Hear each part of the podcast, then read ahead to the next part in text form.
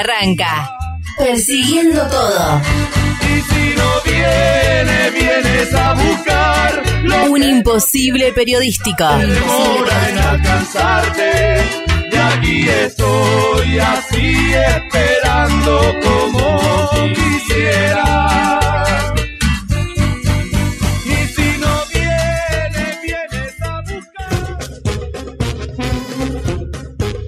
Muy buenas noches, queridos, queridas, querides, amigos, amigas y amigues. De esta forma, de esta manera, arrancamos la octava edición de Persiguiendo Todo, un imposible periodístico. Mi nombre es Fernando Martínez y hasta las 22 horas los vamos a estar acompañando aquí, en este pequeño huequito de la madriguera, con una propuesta que pretende acercarles una mirada de lo que pasa, de lo que ocurre, de lo que sucede, de lo que acontece, de lo que nos irrumpe en esta realidad tan distópica, tan difícil de desentramar, que es el presente de esta sociedad argentina. Eh, lo vamos a hacer por medio de entrevistas, por medio de efemérides, por medio de un montón de cuestiones y obviamente, clave, tu participación. Lo puedes hacer siempre en el Instagram, arrobando, persiguiendo todo, ahí mismo lo vas a encontrar, nos puedes conversar, mandar mensajes y lo que quieras. No estoy solo, estoy más que bien acompañado, en este caso, por el señor creador de este espacio, fundador, responsable de la grilla, de la producción, eh, el ideólogo, el claro, el responsable escrito dudosamente porque no se aporte de nada seguramente, el señor Leandro Ezequiel Gustavo Arnaldo Ricardo Tare, Tarecito, el negro al Tare. Muy, pero muy buenas noches. No, ningún tipo de aportes. No, no, no, no, ya lo sabíamos. Para, ni para la humanidad, ni para el fisco, ni para nadie. Acá no, no se aporta nada, viejo.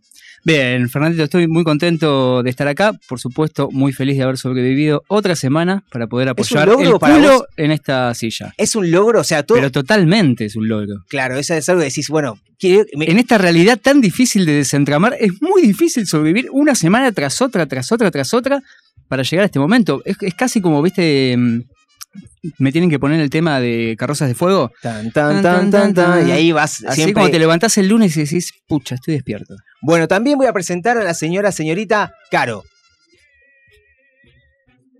¿Caro? Caro. ¿Dónde ¿Caro? está Caro? Caro no está. ¿Dónde está Carolina? Caro se fue. ¿Caro se marchó de este espacio? Se escapa de nuestras vidas. Bueno, en, ¿sabes por qué? Hoy tenemos una entrevista que vamos a hablar, ¿saben con quién? Con un medium. Y quizás lo vamos a traer al medium, ¿saben para qué? Para contactarla a Caro. Pero Porque ay, quizá Caro no está presente materializada como la hemos visto otras veces, sino que está en el espíritu, acá también en este hueco. No, ¿en serio? ¿Podemos decir que nos des una señal? No, se siente, se siente, está presente. Así que bueno, a Caro la vamos a tener a la distancia, vía telefónica o por Zoom, esto lo vamos a estar definiendo en este ratito, porque estaba, se sentía mal, pobrecita, estaba apapuchada, Estaba- estaba ahí, sí, tirada, angustiada por no, po- poder, no poder venir, que me imagino que es lo que la motiva día a día a estar presente acá no me cabe la menor de 20 a duda. 22, venirse desde lejos a este espacio aquí en Boedo. Pero bueno, como te mencionaba en un principio, te puedes contactar en arroba persiguiendo todo, ahí nos puedes escribir. Vas a ver también cuál es la consigna del día. ¿Y cuál es la consigna del día? Mira, la consigna del día es, es una consigna compleja, ¿no? Una consigna compuesta. Compuesta. Compuesta. o sea, somos muy pretenciosos. Eh, porque lunes si a la no- noche, arrancando la semana, ya le tiramos, o sea, dos consignas en una sería. Exactamente, porque si no, viste, nos quedamos siempre en la chiquita, siempre en la fácil, siempre en la única. No, hay que dar opciones en esta vida. Todo tiene opciones. Así que bueno, ayer fue el día de la lealtad peronista, 17 de octubre, así que pensamos, bueno, vos en qué sos leal? ¿En qué sos leal? ¿En qué sos leal? Pero también hubo una noticia que irrumpió Claro. en las redes, en la tele, en las mesas familiares. Estamos todos angustiados. Estamos todos tristes. Estamos choqueados. choqueados Porque no sabemos cómo va a pasar, Claro. qué, va- qué va a pasar con todo esto. Bueno, el tema, ni, ni lo tenemos que mencionar casi, ¿no? No, Pero no, ya me imagino que están. Jero del otro lado se está mirando, también le está presente acá clave en este funcionamiento diciendo, ¿qué carajo pasó? Pero sabe, cuando lo digamos vas a ver, se va está a dar esperando un mensaje de la China Suárez, a ver si Claro, va a la China su Suárez- familia también. O sea, tenés que casarte para que la China Suárez te mande un mensaje, sería como la lógica del funcionamiento. De ¿Qué ella. Eh, claramente, sí, tengo un. Yo no mucho no abro Instagram, pero Claro. seguramente tengo un mensaje de ella cuando se enteró de mi segundo nieto. Te quedó ahí solapado muy, muy abajo. Pero bueno, por ahí en, este, en este ratito le mando un mensajito. Pero bueno, ¿cuál sería a raíz de esto? Porque supuestamente, vamos a hacer va, periodismo verdad y hablar siempre en hipotético e incondicional. como debe ser, señor. sí. Supuestamente te cuento vos que estás del otro lado, no, no enterándote de este hecho tan importante de esta realidad, es que la China Suárez habría sido la tercera en discordia en generar la separación de quizás la pareja más estridente mundial, que sería. Mauri Cardi y Wanda Nara. Pero no solo que recaló en eso, sino que generó un conflicto hacia el interior de las amigas porque han dejado de hablar la China Suárez, las amigas de Wanda Nara. Entonces la China Suárez salió a desmentir, a decir que ella no tuvo nada que, que- que hacer, que no- ella no fue la persona que generó esa discordia. Sin embargo, habría chats que estarían corroborando esta cuestión de qué sería ella la, la discordia. Es más, eh, esto sí esperemos, ¿verdad? Esto es dato. Mauro Icardi se habría bajado de los últimos dos entrenamientos del PSG a raíz de esta cuestión, a raíz de temas personales. Hoy lo salió a decir el técnico del PSG. que- Se las tomó de Francia y la fue a buscar a Wanda a Italia para, para recomponer la relación después del cagadón que se había mandado. ¿Y vos qué pensás? ¿Pensás que se va a recomponer ese vínculo? La verdad que me chupa un huevo, pero mm, puede llegar a ser, todo puede llegar a suceder eh, en esta vida. No sé en qué Pero ¿no cuestión, no yo- sé cómo se lo está tomando Wanda, Claro. no sé si está diciendo, se la voy a hacer difícil, pero yo tengo un vagón también de cosas que hice, o nada, ya está directamente con la valijita diciendo, tomátela, Mauro, me voy a conseguir otro que esté jugando en Portugal, no sé. Ahora, porque ella sigue siendo como la, la, Es la manager, representante, claro, claro, la es la representante, la, que representante. maneja los, claro. Ahí había un, un mensaje hoy de Sacachispas diciendo, bueno, Wanda, es momento que llegue al club, ¿no? Como haciéndole pagar lo que hizo. Muy buena ¿Cómo prensa la de estará Maxi Sacachispas. López a todo esto? Porque Maxi López también fue- Cagándose de risa, po- como mínimo, ¿no? Sí. ¿Vos decís? Yo creo que sí, pero yo no, sé- no sé cómo. Porque como Mauro Icardi es como una persona. Viste que por ahí uno rápidamente intenta sacar el perfil de, de prejuzgar a las personas. Totalmente. Y Mauro Icardi no sé cómo. No sé qué, qué onda, si es un tipo. No, le, da- no me da corte fiestero. Siempre anda con viste, vestido medio de gaucho, ¿no? Me- no, no de gaucho, sino de patrón de estancia. Ahí va, ahí que va. sería Ahí me gusta como. No es lo mismo, ¿no? Un trabajador de campo que el dueño del campo. Anda vestido siempre así. No sé. No es sé. el que anda en Hilux, no en la ranchera. Claro, que alguien empiecen esas criaturas también, porque hay muchos hijos de por medio, dos de ella, dos de Maxi López, no sé. Bueno, son cuestiones que serán. así- Totalmente. Así que bueno, a raíz de todo esto, la consigna también es, ¿y en qué sos infiel? O sea, ¿en qué sos leal ¿Y, en qué sos infiel? Yo Nos voy a empezar a preguntarme para que vos vayas pensando algo. ¿En qué sos leal y en qué sos infiel? Son la contraposición de por sí. Leal es fácil, eh, el club de fútbol, eh, a boca, eh. Esa es la típica, ¿no? La que hablemos de fútbol. Ya te cagué la que vas a decir de leal. No, no, no, no, no, claramente no. ¿Y a qué sos infiel? ¿A qué sería también? Mira, yo lo, No lo quiero que... que en la pregunta si ha sido infiel, pero no nos vamos a No, no, no, porque en la el- manguera entre bomberos, ¿no? Sería como. no, no hay ninguna necesidad. Pero no, lo que pensaba justamente es todo en relación a la amistad.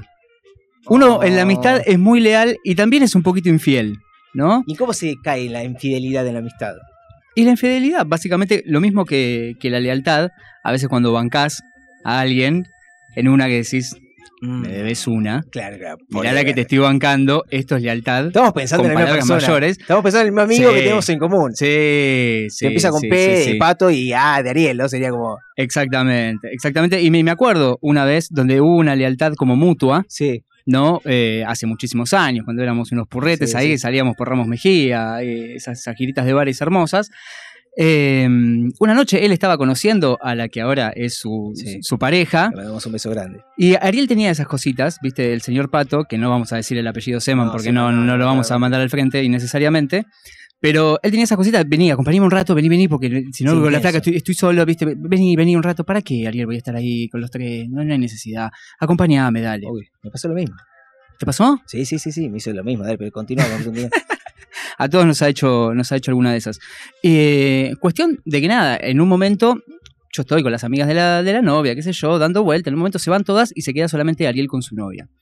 Pasan una hora y Arielito no vuelve. Claro, Pasan dos horas, Solo, Arielito Solo no habiendo vuelve. pagado un lugar o habiendo entrado a un lugar. Solo en un bar. el aguante, con la pro- con- seguramente con la promesa de, no, quédate tranquilo que un ratito, estoy y estoy con vos, porque yo te estás haciendo la gamba. Totalmente, además con 20 años, porque ahora con- Claro. con, 35 me siento, me Claro. tomo un café y me, me viro. café, ya, ya, está, ya, sí, sí, corta- cortado. cortame la birra, pasame, pasame uno con crema. Pero mm, tres horas y el tipo no venía, no venía. Ya de día, era invierno esto, para que se haga de día, siete y largo de la mañana, aparece Arielito con perdón, perdón, perdón, perdón, perdón, Sí, sí, perdón, sí. perdón, perdón. Suplicando. Fui tan leal a vos, le digo, que ahora me vas a hacer leal a mí. Claro.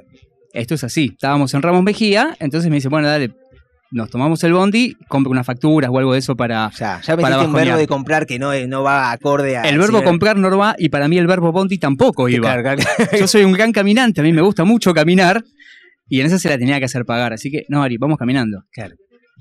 No, me decía. Desde Ramos Mejía hasta Villaluro, más o menos. Claro. unas 50, 60 cuadritas Pero podríamos es que de llegar a joven tener. las ha caminado. Porque Pero aparte, por supuesto. para, para agregar también éramos un grupo de amigos que por ahí muchas veces veníamos caminando de ramos y veníamos pateando, iba quedando uno, iba quedando otro en Villaluro, íbamos bajando hasta decantar en el último. Pero éramos un grupo de por sí que nos gustaba la caminata, ¿no? El, Totalmente. El, subirse al colectivo. para el colectivo, claramente. También era complicado que nos Claro. pare, exactamente. Y también una pérdida de tiempo. Parar en el colectivo, subirse, juntar las monedas en ese momento. Claro, aparte había. no había sube, Sí, nada. exactamente. Había cierta manija también habiendo salido de, de bailar.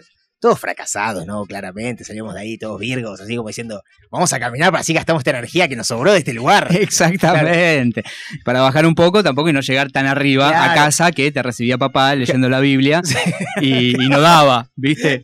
No daba en ese momento ir Literal. ahí como, Claro. claro, literal, estar ahí como patinando. Había que llegar un poquito más, más fresco. Sí. Así que, bueno, esa es una historia, por ejemplo, de, de lealtad que, Que ha sido tuya, claro. claro. que ha sido tuya y que, es que ha sido de, de él también. O sea, de él mía y que ha sido de las infidelidades que hizo, como de, la amistad. Sí, y infidelidades no, sé- no sé si puedo contar esas cosas. Y vamos a que la diáloga de esto es caro que nos esté escuchando, así que se vaya preparando porque cuando salga la vamos a sacar para que cuente alguna infidelidad, que cuente algo. Así que podés aprovechar en arroba persiguiendo todo, nos escribís cuál es- en qué sos leal y en qué sos infiel. Infiel me imagino que siempre se vincula más a la pareja, ¿no? Al decir.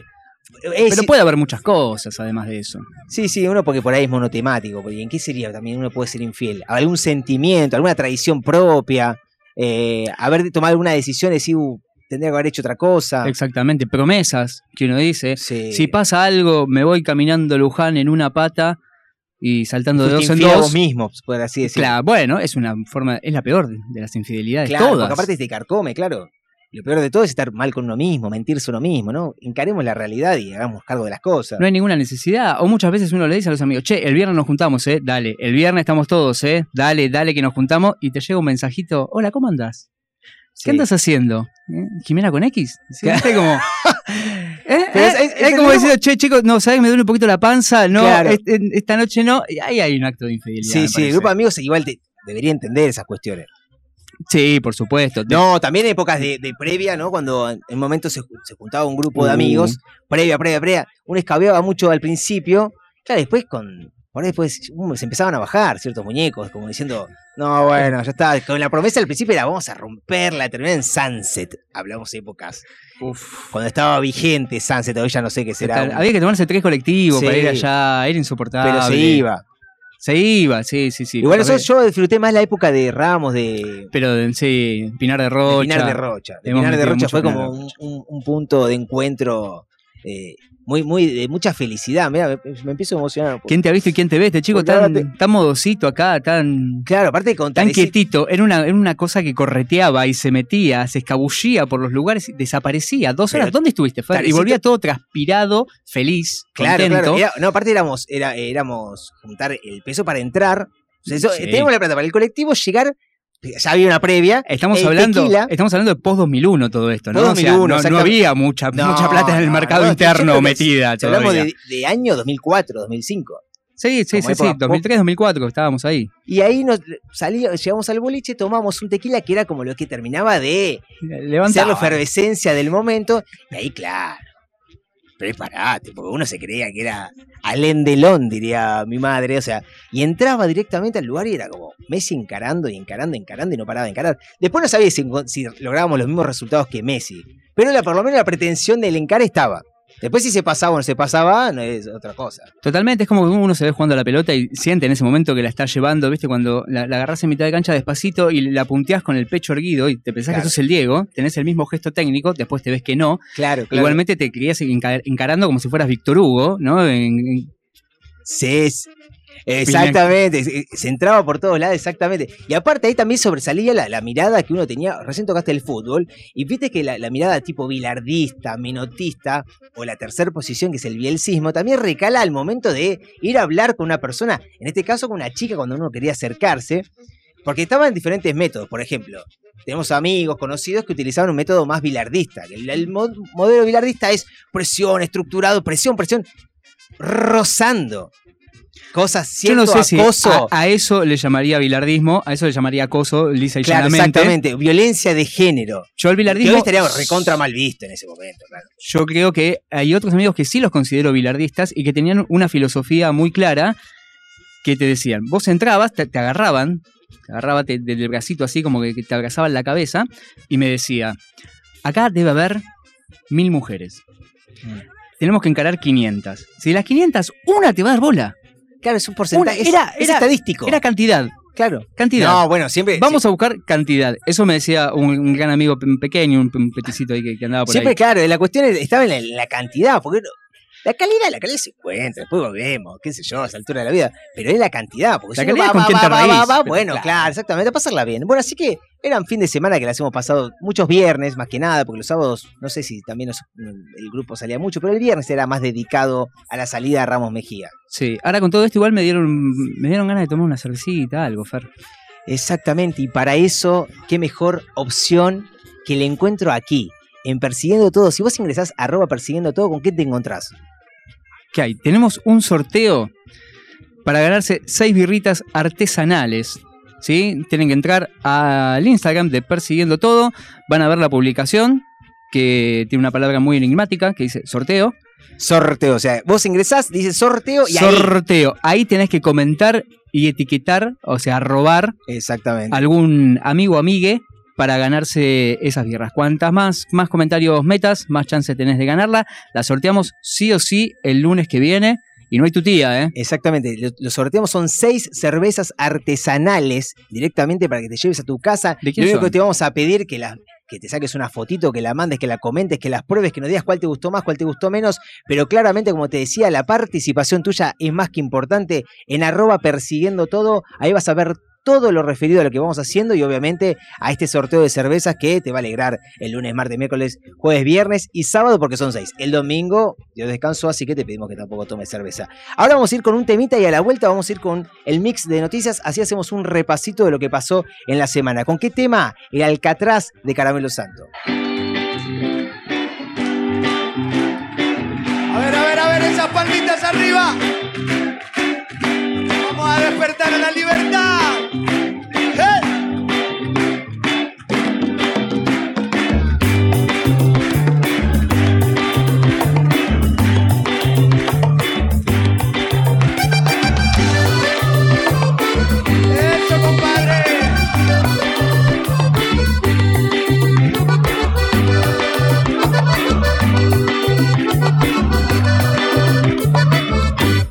Son de los tambores y clarines al compás, yo encenderé tu vela que no me quema que el alcatraz. Yo encenderé tu vela que no me quema que el alcatraz. Que no me quema, a que no me quema, a que si me quema, a que si me quema, a que no me quema, a que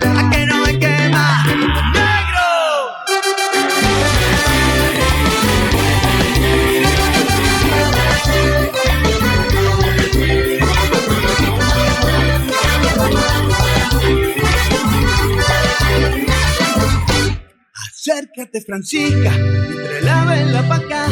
Yo te diera cinco reales que no me quema que el alcatraz. Yo te diera cinco reales que no me quema que el alcatraz. Que no me quema, que no me quema, a que si me quema, a que si me quema, a que no me quema, a que no me quema.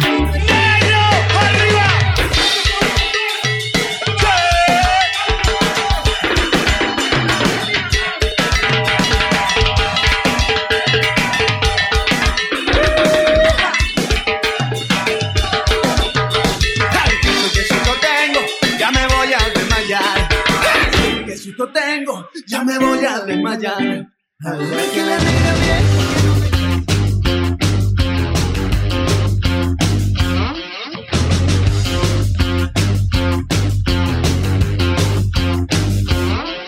Bueno, Tarecito, ahora sí vamos a hacer un repaso por lo que fueron los temas de la semana. Si tenemos que decir, a ver, ¿qué, qué fue lo que más eh, importante a nivel político ocurrió esta última semana que pasó? Son dos cuestiones, me imagino. Por un lado, el debate que se dio en la casa del Grupo Clarín, en TN. Después todos despotricamos, ¿no? Contra el grupo. ¿Por qué no en una universidad pública se pudo haber hecho un debate? ¿Por qué no se pudo haber hecho una casa de estudios? En la TV pública, eh, supuestamente todos nos quejamos el canal de todos, no. Se hizo en TN porque, bueno, en las dos voces se ven haciendo debates hace muchísimo Es tiempo. sí. Y como segundo hecho también eh, relevante, eh, pasó tanto la movilización del día de ayer, 17 de octubre, y la movilización del día de hoy, 18, a cargo de la CGT, que lo vamos a ir comentando al final. Así también Bien. musicalizamos ese momento Me con diferentes canciones. Vamos a ir a escuchar primero sobre el debate. Vamos, vamos al audio 1, donde habló eh, María Eugenia Vidal y decía lo siguiente. todas las equivocaciones y los errores que cometieron, desde la inflación a la que nos están llevando, la falta de acuerdo con el fondo durante dos años, dos años sin acordar con el fondo y sin perspectiva de si va a suceder y cómo va a ser ese acuerdo, porque no hay plan, porque no hay rumbo.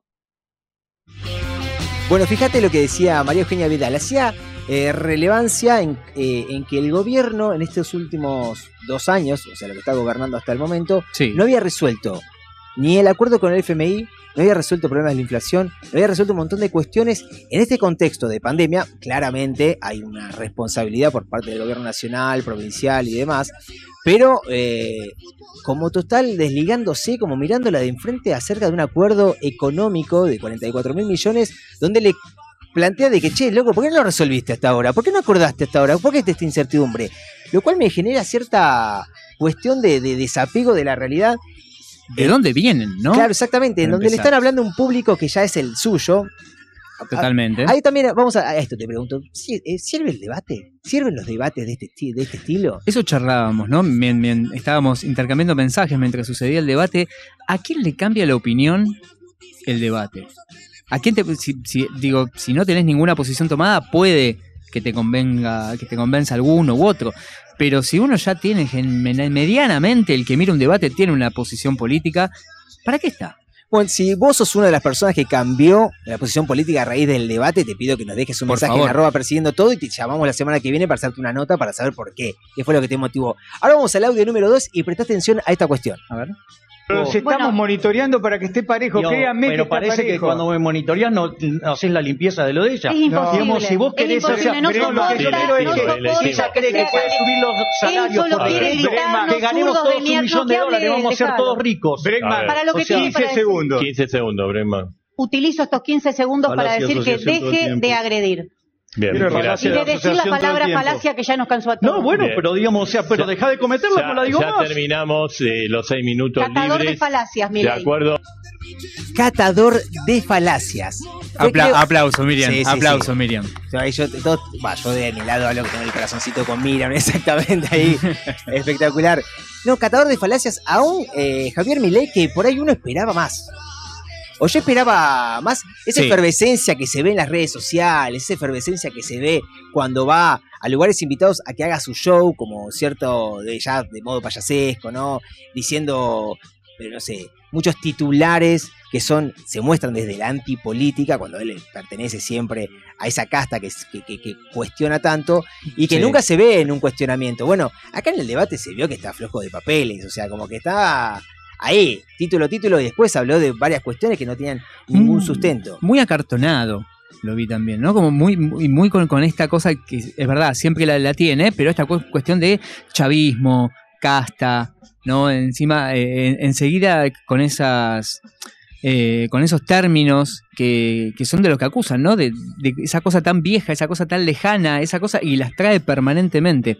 Además, no sé si tenían los ojos inyectados, o sea, los ojos. Algo pasaba en esos ojos, ¿no? Ya el Como- pelo ya sé, creo que no tiene solución. pero Como que venía ojos- de la pileta, ¿viste? Claro, claro, como que no son tiparras, ¿no? Como que había con el cloro o cierto opiáceo o de consumo como para bajar un poco, quizás. Pudo, pudo, pudo haber sido. Pero pudo- estaría más tranquilo. ¿no? Pero es como que no supo aprovechar, era como que la, la- como era la figura que tenía que ahí romper un poco lo que iba a estar establecido No sé, le tiraron gas pimienta antes de entrar, no sé, no sé qué pasó. y no supo qué hacer. Vamos con el audio número 3 y también, fíjate qué dijeron. está diciendo eh, Santoro.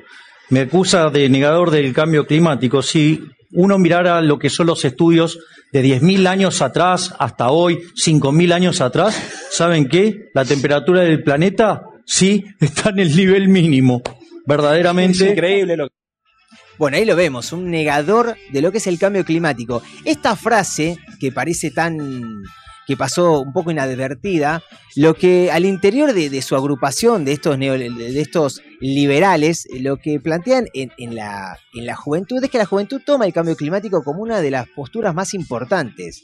Claro. Eh, por ejemplo, fíjate que la campaña que está haciendo ahora el Frente de Todos, donde hay una publicidad que promueven todo el tiempo el sí a algo, sí a esto, dicen, bueno, sí a medidas a favor del cuidado del medio ambiente y habla sí a favor de la ley de humedales. Y digamos que es el Frente de Todos el que tiene parada la ley de humedales para que en estos momentos no salga, porque son muchos los lugares que se verían afectados. Sin ir más lejos, hay un humedal en Verazategui, acá nomás, donde música A también, pasitos, sí. eh, promueven el cuidado del medio ambiente. Bueno, ya están construyendo ahí en la salida a Hudson, en la, para salir a la playa de Hudson, en ese camino largo, en esa ruta que llega hasta el fondo. Bueno, ahí están construyendo a ambos lados de, esa, de ese camino muy lindo a- para salir a la costanera, una, están construyendo diferentes lugares. Este es un tema que seguramente en los próximos programas vamos a tratar acerca de esta cuestión de los humedales, Me gusta. porque no es un tema menor el humedal y obviamente el cuidado de- del medio ambiente. También ahora te voy a hacer escuchar una conversación que mantuvieron Emilio Pérsico, este dirigente social, junto a Navarro, Chino Navarro, son los dos que están a favor del gobierno y que manejan el- el grandes movimientos sociales, con el economista eh, Andrés Asiaín, que es un economista de izquierda, peronista, de, una- de un peronismo de izquierda, pero que bueno, en este primer testimonio escuchamos a Emilio Pérsico que decía lo siguiente. con los que más entienden lo que queremos hacer, en general no es la política, sino sí son muchos sectores empresarios. ¿Por qué? Porque lo, lo entienden mucho más. Yo no veo la tensión con el sector empresario. ¿eh? De hecho, hoy estamos hablando, eh, varios compañeros de la economía popular van a estar en el, en el- en el encuentro este, ¿cómo se llama? De idea. ¿No? Eh, ¿Por qué? Porque hay curiosidad, mucha curiosidad en los Bueno, ahí lo que resalta más que nada es la, la- que también ahí se notaba en este programa de la TV pública, lo que decían era que, bueno, pero ¿cómo lo, eh, los movimientos sociales eh, no encuentran un, un ruido, algo raro desde el empresario argentino? Un empresario argentino que se vio favorecido históricamente por eh, beneficios que le dio el Estado Claro, argentino en claro. diferentes cuestiones. Esto que acabamos de plantear es lo que le plantea el economista que decía lo siguiente. Históricamente, históricamente Ah, la ¿qué clase, dicen? históricamente toda nuestra clase dominante se hizo del poder económico a través del Estado.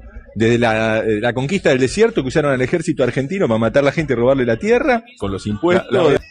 Bueno, fíjate que ahí lo dejaba muy en claro. Desde la conquista del desierto, hablamos de la generación del 80, de 1880, que el Estado, Claro. cuando el, el- el Estado argentino lo consideramos tal como está, empiezan políticas a favor de un empresariado que siempre pretendió hacerse de divisas, porque el problema argentino siempre es la escasez de dólares. Las crisis argentinas son siempre por la escasez de dólares. Ese es el gran problema que tenemos. Y es un empresariado que eh, no hablamos del kiosco, la pyme que está acá a, o sea, a tres, me- a tres cuadras de tu casa, ni hablamos de, del negocio textil que vende remeras. Hablamos del empresariado argentino, hablamos de, la- Ah. de las grandes fábricas de Techín, hablamos de la familia Pérez Compán, de los Macri, bueno, la familia Macri gran beneficiada de la generación. de- Pero todos esos no empezaron con un locancito chiquito. Claro, es a la como calle y- y- Galperín, exactamente, como Mercado Libre, ¿no? que, que Claro. arrancó así de la nada, muy chiquitito, en un- en un- no tuvo el apoyo de su padre que le generó varios beneficios económicos y demás. No, no. Y un aporte más que hacía Andrés Aciaín era el siguiente.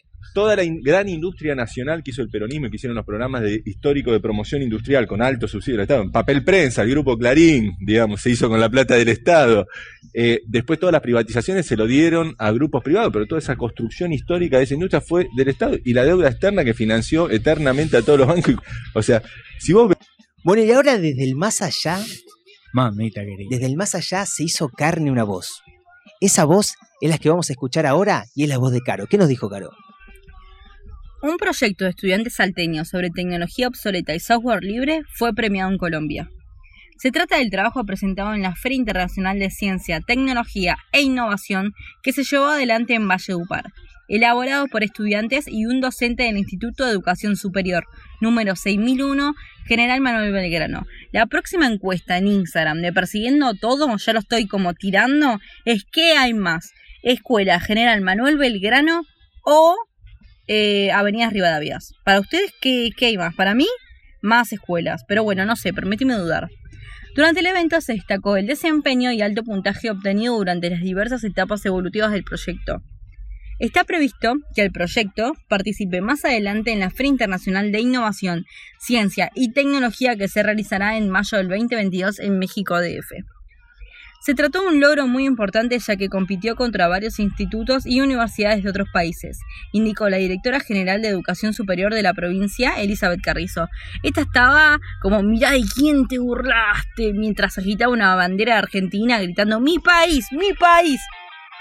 Bueno, y ahí teníamos la voz de Caro que en un ratito también va a estar presente desde su domicilio y su voz, esa voz tan particular que acá nos trajo, bueno, esta perlita. Bueno, Tarecito, ¿vos tenés alguna noticia para hoy, contar algo? Tengo una noticia que ha impactado eh, en el mundo. Un nene de dos años mata de un disparo en la cabeza a su madre en plena reunión por Zoom.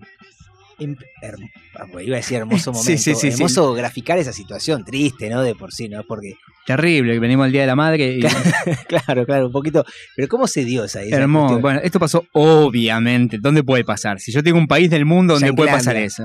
Claramente, nadie falla esto en en el estado de Florida o Florida, pero no, no- no- Donde, no- no no sé, cruza con la valle. Sacás para lavar los platos y te des un arma, te por lados. bueno, y algo parecido fue. La mamá era una piba de 21 años que estaba en una reunión de laburo por, virtual, ¿viste? Por, por Zoom, y de repente los, los compañeros escuchan un ruido y la ven caer. Llaman a la policía, alertados. Cuando caen, los polis ahí ven, la ven muerta en el SOPI. Según la reconstrucción de los peritos, Sí. el guachín encontró el arma que había dejado su papá Sí. cargada y sin seguro No, en, una mo- tranquilo. en una mochila de Pau Patrol. ¿Pero qué pasaba? ¿Pero, ¿pero qué le pasaba a ese señor? Ya tenía, tenía pensado hacer algo. Yo creo que algo, algo raro había. En, en una mochila con los dibujitos del nene, cargada y sin seguro. Claro. Eh, también los peritos eh, convinieron que el arma fue eh, agarrada por el nene, Sí. que la apretó el nene de forma completamente voluntaria. Claro. Pero bueno, claramente fue detenido, no el nene, sino el, El- papá, el ¿no? progenitor. Así sí, que le- sí. Homicidio involuntario. Claro, le, le di un corchazo a la madre ahí como pum, pum, pum. Bueno, pero bueno, esas son cosas que no, no igual no sombran en Yanquilandia, son cosas que vienen pasando en este último tiempo, o escuelas que viste que de repente. Hace poquito entra- otra escuela, claro. Hermoso momento. Después hablamos de acá, de las situaciones escolares en, en- en la ciudad de Buenos Aires, con Urbano, pero allá por ahí está un poquito peor. Eh, me parece que sí. Bueno, y ahora vamos a hablar, pero para esto vamos a musicalizar este momento, porque tenemos que tocar esta cuestión tan importante que se vivió desde el día de ayer, desde el 17 de octubre, que arranca así, con este tema.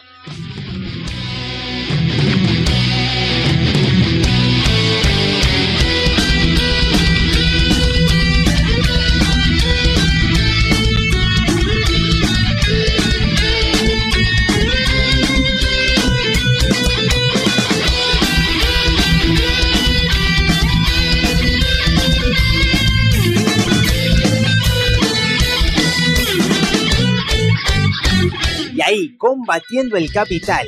Lo cantaste, te escuché. Yo lo canté. Lo cantaste. Yo le diría al peronismo que dejen de cantar combatiendo el capital. Basta. Es un movimiento capitalista, pero también se lo combate. ¿De dónde se lo combate? Se lo combate, se lo combate. Ya me causa cierto. Se cierto lo combate. Pero bueno, bueno, ahí. no me ahí- mida, no me mida.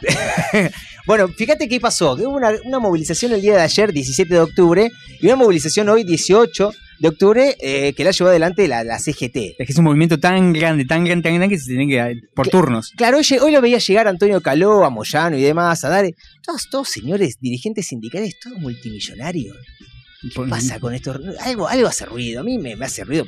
Que primero la casta política sea Ahí va, ahí millonaria va, ahí va. y después también los eh, todos los dirigentes sindicales. ¿Qué nos pasa que elegimos millonarios para que nos gobiernen? O sea, hay algo raro, o que, nos, o que nos sean referentes en cuanto a negociaciones. Pero bueno, ¿por qué ayer hubo una movilización? ¿Se puede ser referente sin ser millonario? ¿Y por qué no? Sí. ¿Cuántos hay? Bueno, pero pues. bueno, Referentes, claro. referentes a Vamos nivel a- nacional, digo. ¿Cu- Ay, sí, no, no hay. ¿Cómo llegas sin una, una buena banca, un taca-taca ahí atrás? No, y- y- claro, que hayan llegado, pero, pero A- bueno, a también, eso pero ahí, viste que entran a, la- a la- al- a trabajar en lo público Sí. de un modo y salen de otro modo por ahí un poco más enriquecido. Me hace un poquito de ruido, ¿eh? me, no, me- pero me molesta un poco. Pero completamente, bueno. completamente. Y volvemos a esto puntualmente, que ya te- nos queda poquito tiempo. En cuanto a la movilización del día de ayer, 17 de octubre, ¿qué pasaba? Con la llegada de Mansur al gabinete, Mansur le, le- le aconsejó a Alberto Fernández y le dijo, mirá, Alberto, nosotros estamos en condiciones de, tenemos que recuperar votos y tenemos que gastar- ganar votos eh, que son neutros, Dale, que no son del peronismo duro. Despertate, Alberto. Por lo cual, Alberto, habría que hacer, yo te diría que no movilicemos. Porque si movilizamos el 17 de octubre, viste que hay mucha gente que le choca el tema de la movilización, de la gente, de los colectivos, y aparte es el Día de la Madre. Podrías decir, Alberto, es el Día de la Madre, pasemos este día de festejo con los compañeros y compañeras hacia el interior de nuestras casas y vivámoslo de esa forma. Alberto toma ese postulado y dice, bueno, no movilicemos, quedémonos de esta forma. ¿Qué pasa? ¿Para qué? Desde la Cámpora y desde la Roque, que es uno de los más importantes de la Cámpora, le dijo, no, no, no, ha- hace una radio, ¿no? Ellos después salen a hablar como que no quieren la cosa, pero lo salen a decir, decir, no, no, nosotros vamos a movilizar.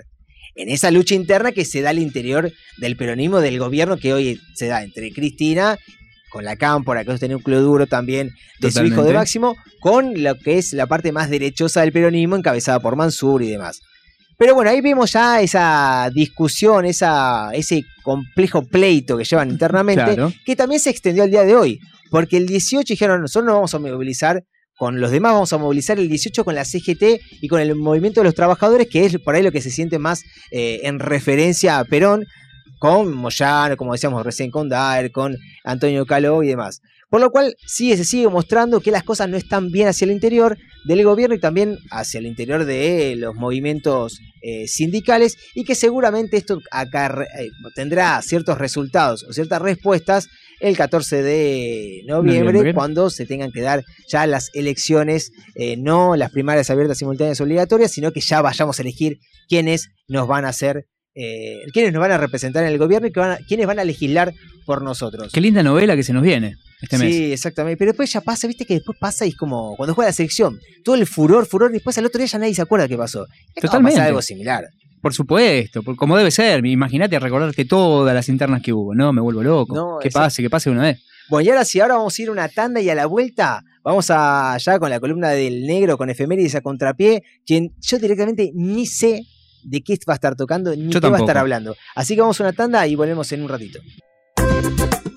Estás escuchando Persiguiendo Todo, un imposible periodístico. Un hecho olvidado que hoy rescatamos. Efemérides a contrapié. Porque cuando la historia va para un lado, el negro Altare ya encaró para el otro.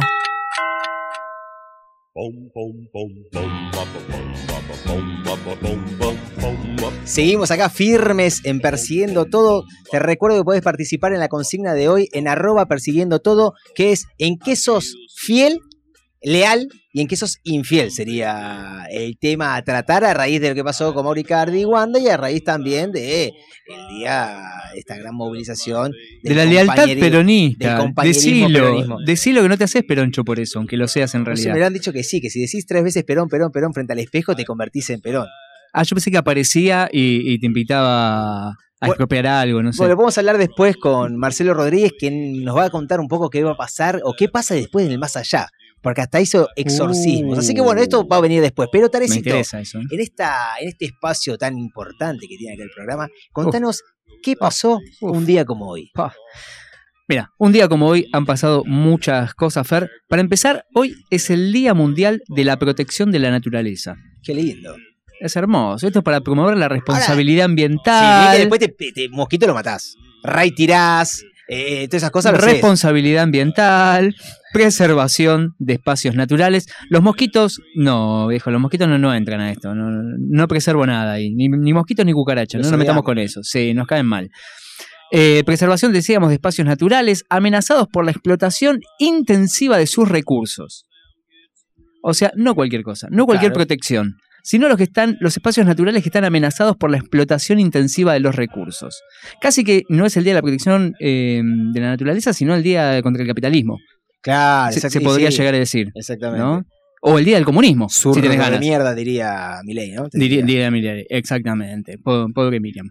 Bueno, también eh, un día como hoy nació el querido Chuck Berry, nació Martina Navratilova, Nació- Martina. Martina no fue la que. No, ¿cuál fue la que recibió el cuchillazo? Martina no. no. Uh, te, te la debo el cuchillazo. Después le vamos a preguntar al señor Google a ver qué, qué pasó. Bueno, o el señor Marcelo Rodríguez capaz nos puede co- comentar también. Pero bueno, 1960 nació también eh, Jacques Van Damme, Andrea del Boca, justo José de Urquiza, Mira vos. Mandale un beso, si lo ves por ahí. Y el Vasco Larticoechea. Bien el Vasco ahí. Vamos. del mundo. Eh, sí, señor, sí, señor. También se inauguró la línea H, por ejemplo, la línea de subte. No había nadie festejándole el cumpleaños, pero bueno, eh, le podemos decir. Qué bien, estamos esperando que avancen, ¿no? Las líneas de subte importantísimo en la ciudad de Buenos Aires y politizamos cualquier tema. 10 kilómetros por año vamos a Exactamente. hacer. Eso Pero dijeron en pronto, pronto va a 2007. llegar, exactamente. Claro, 2007, bueno, se, se re- retrasó Pasaron un poquito. cosas. Claro, escúchame. Pero bueno, como mencionamos brevemente antes, ayer fue el Día de la Madre y en eso nos vamos a enfocar hoy. Eso, mamá. Beso a mamá también. En la relación madre e hijo. Trauma. Complicaciones. Pero no buscábamos una historia feliz. Por supuesto. Claro, nunca. No, ya, ya trajiste ahí un corchazo. O sea, que ya con ese piso, o sea, después que hay. Exactamente. Eso es un bebito de dos años al, al Claro. lado de esto, clara- claramente. Acá no hay hijos educados, no hay madres encantadoras, nada. Nosotros vamos a hablar de John Gilbert Graham, el hombre que mató a 44 personas solo para poder asesinar a su madre. O sea, fue practicando, por decir. Eh, Porque parece- que- tomando diferentes maneras como para hacerlo, o porque no le se la quería dar de una, se la daba a otra, por decir. Eh, exactamente, exactamente. Se la quiso dar y fue completa o nada. Claro. Así que bueno, vamos a contar la historia. Eh, vamos a decir que Jack, así le decían, se llamaba John, pero le decían Jack, nació en 1932 en Denver, Colorado, Estados Unidos, Sí. hijo del segundo matrimonio de Daisy Walker, ¿no? Su mamá. Cuando Jack tenía cinco añitos, el padre murió de una neumonía, por lo que Daisy, que se quedó en bola sin un mango para darle de comer ni nada, estamos en tiempos de la Gran Depresión, todo muy complicado, así que lo manda a vivir a un orfanato. Sí. Mientras tanto, ella se casa por tercera vez, al ratito en viuda, cobra una herencia y se transforma en una exitosa mujer de negocios. Sí, y el pibito. Y el pibito, claro, para vaya a arriba. saber dónde, claro. Eh, exactamente. Vos decís, bueno, las cosas ahora se acomodan. Claro, claro. Yo lo dejé y no tenía un mango, ahora Que soy millonaria. ¿Vos qué haces? Dar amor. Claro, Bueno, me toma el palo, ¿no? sí. Vuelvo a opinar, por, por decir. Sí, sí, sí. La, la- la cuestión del amor no, no se le dio, parece bien, a, a Daisy de arranque, porque pese a su reciente fortuna, no lo fue a buscar un carajo al orfanato a Jack y lo dejó ahí. Sí. Se vuelven a ver recién cuando Jack tiene 22 años. Y ella ya maneja un importante restaurante en una zona muy coqueta. Sí. ¿no? Lo pone a trabajar con ella cuando el pibe aparece de vuelta. Pero, dice, eh, Hola, mami. Pensemos ese, ese reencuentro. El pibe ya con un nivel de odio. Porque aparte el pibe, claro, la encontró con. Rencor. Claro, pero diciéndole, che, no justifiquemos la violencia tampoco, obviamente. No, No. digo, pero digo, la ve así exitosa y dale, hermana, no me podías llamar antes. Yo estaba en un lugar pasándola mal. Sigamos, sigamos, porque ya me estoy, me estoy angustiando. Me, me- estaba pasando eso, me estaba transmitiendo la angustia. Pero bueno, la cosa es que lo pone a trabajar con ella, pero bueno, como bien decías recién, la verdad que no tenían una buena relación. De hecho, se vivían peleando, ¿no? Que me dejaste ahí tirado, justamente, Y te hiciste la claro. boluda. O sea, no, que estaba de ocupada. terapia y años de terapia. Y andás estaba a ver si lo ocupada. resolvés. ¿Viste qué me lo vas a echar en cara toda la vida? Ya está, Dale, superalo, acá. papi, superalo, dale. Tenés laburo, mirá lo que te estás viviendo ahora.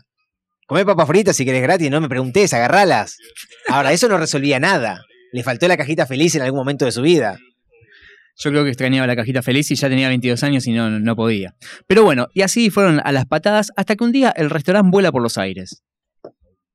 Literal estamos hablando o es algo metafórico. No, no, no, literal. Una explosión de gas quedó totalmente destruido.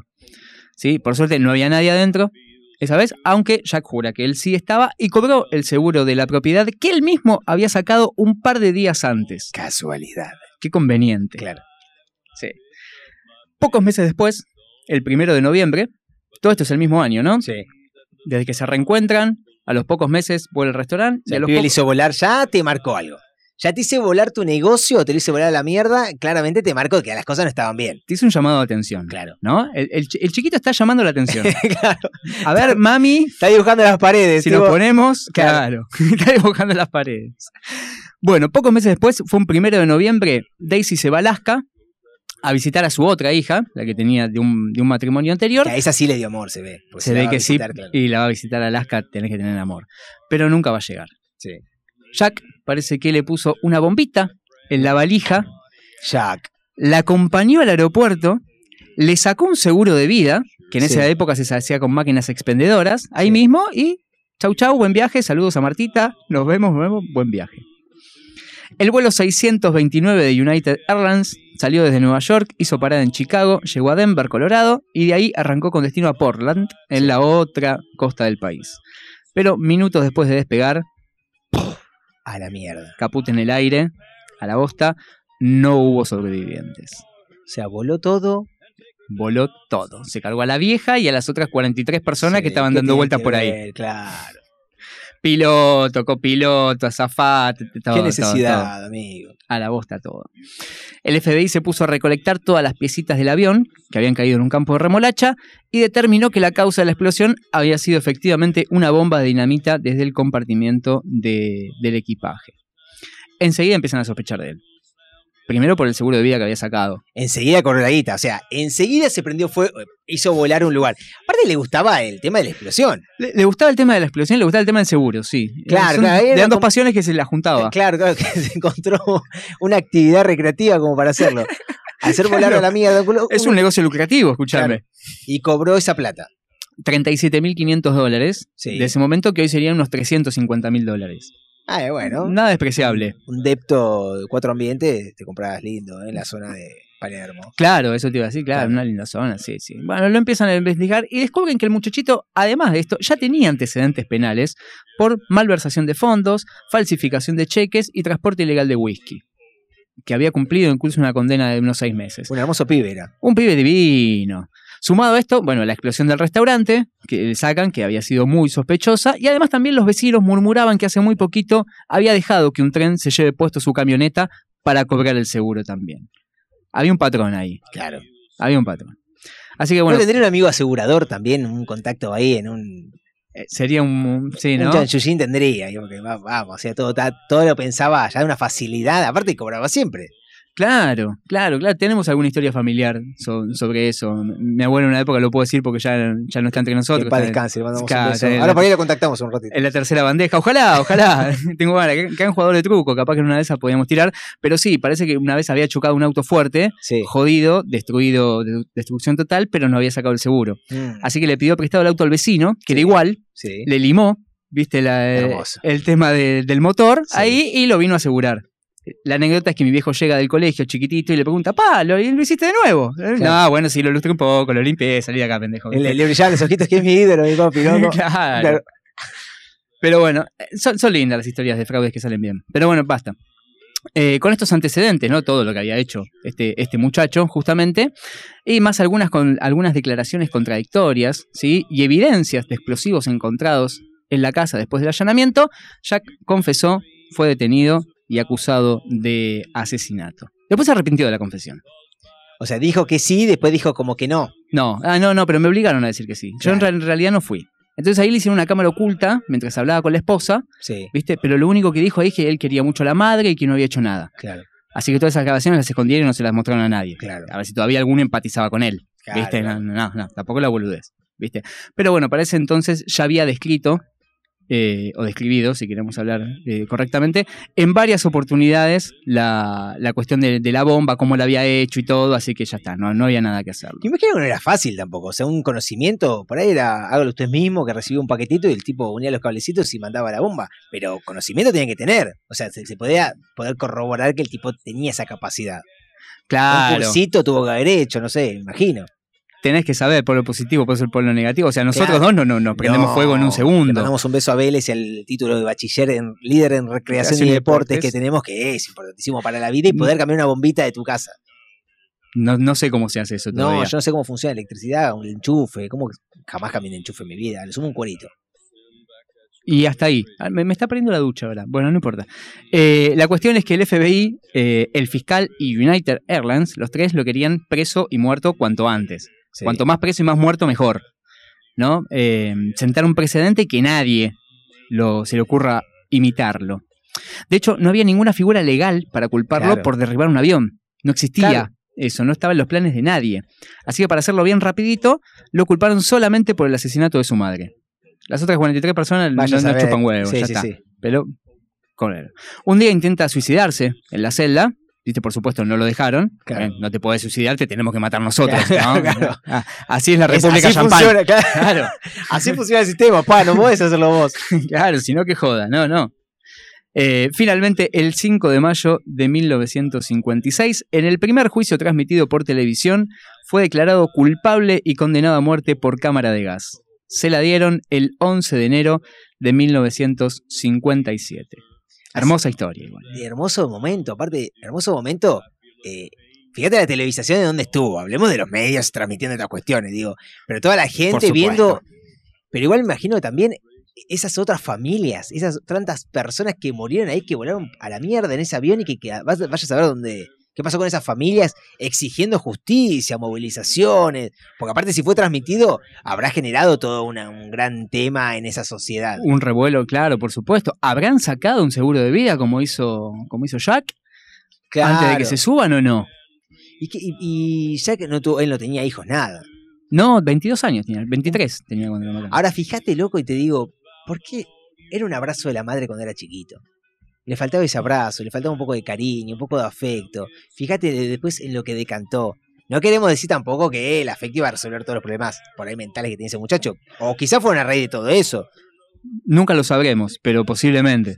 Pero bueno, ahí, Más para intentar un poquito, ¿no? De cariño. Cachito. claro, aparte el pibe quería. Después cuando fue a trabajar, andás a cómo lo trataba. Vos le decías esto, hacé lo otro, le exigía. El pibe decía, ma, dame un abrazo. O por ahí le dijo, ma, dame un abrazo, te voy a volar esto a la mierda. Ja, ja, ja, se reía la madre. Dale, boludo. Dale, ponete las piedras un poquito, levantá los papeles del piso, levantá los cubiertos. No, ma, no tengo ganas, te voy a volar esto a la mierda. En un momento se hinchó las bolas, más el curso que había hecho directamente, pum, juntó el material necesario y lo voló. Sí, sí, sí, sí. En bombas y bombiñas había hecho, había hecho el cursito. Sí. Pero bueno, esta fue nuestra historia filial del día de hoy. Así que, madres, padres, tutores o encargades, ya saben, si van a dejar a un pibite en el orfanato, acuérdense de ir a buscarlo. ¿sí? En cuanto puedan mantenerlo, porque si no, los va a terminar encontrando y los va a, los va a cagar matando. Es nuestro deseo para esta semana y para la vida misma que la maternidad sea deseada o que no sea. Desde acá, el saludo extensivo a todas las madres del universo conocido y por conocer también, pero en especial a la propia y a la de Fernandito también, porque, como está por decir Leo Dan en instantes nomás, todos, todas y todes tenemos una madre, pero ninguna, ninguna, ¿eh? Ninguna como la mía. una madre, ninguna como la mía, que arde como lucecita, haciéndome compañía. La vieran dentro mi rancho, sencillita como es ella, y sus ojitos se apagan como el fulgor de una estrella. Yo le pido a Dios rezando que mi mamá no se muera, que viva dentro mi rancho como estampita a Dios rezando que mi mamá no se muera, que viva dentro mi rancho como estampita siquiera. Si alguna vez, madrecita, tú te me vas para el cielo, llévame, madre querida, no me dejes, no me dejes, yo te quiero. Pero su sombra me alcanza como bendición divina. Es el ángel de la guarda de mi vida peregrina. Sombra del árbol plantado en el patio solariego. Retoño fiel que traduce la voluntad de mis ruegos. Yo le pido a Dios rezando que mi mamá no se muera, que viva dentro mi rancho como estampita siquiera. Yo le pido a Dios rezando que mi mamá no se muera, que viva dentro mi rancho como estampita siquiera.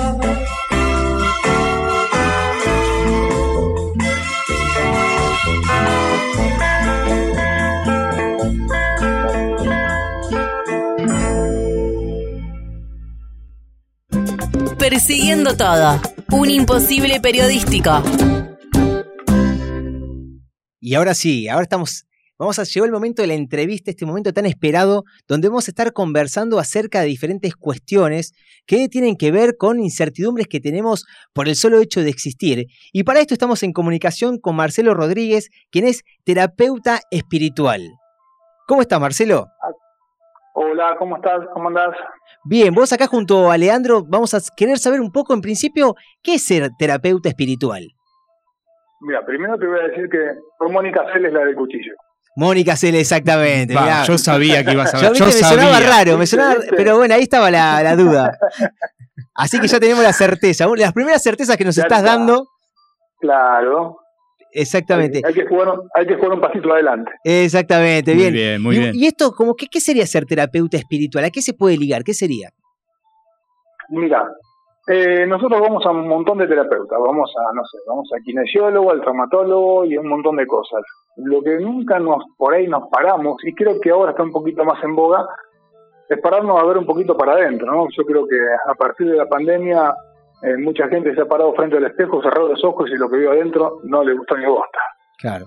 Y el terapeuta espiritual empieza a trabajar en ese ámbito, en las cosas que no te están gustando de vos, las cosas que te tienen quieto, las cosas que no te dejan avanzar.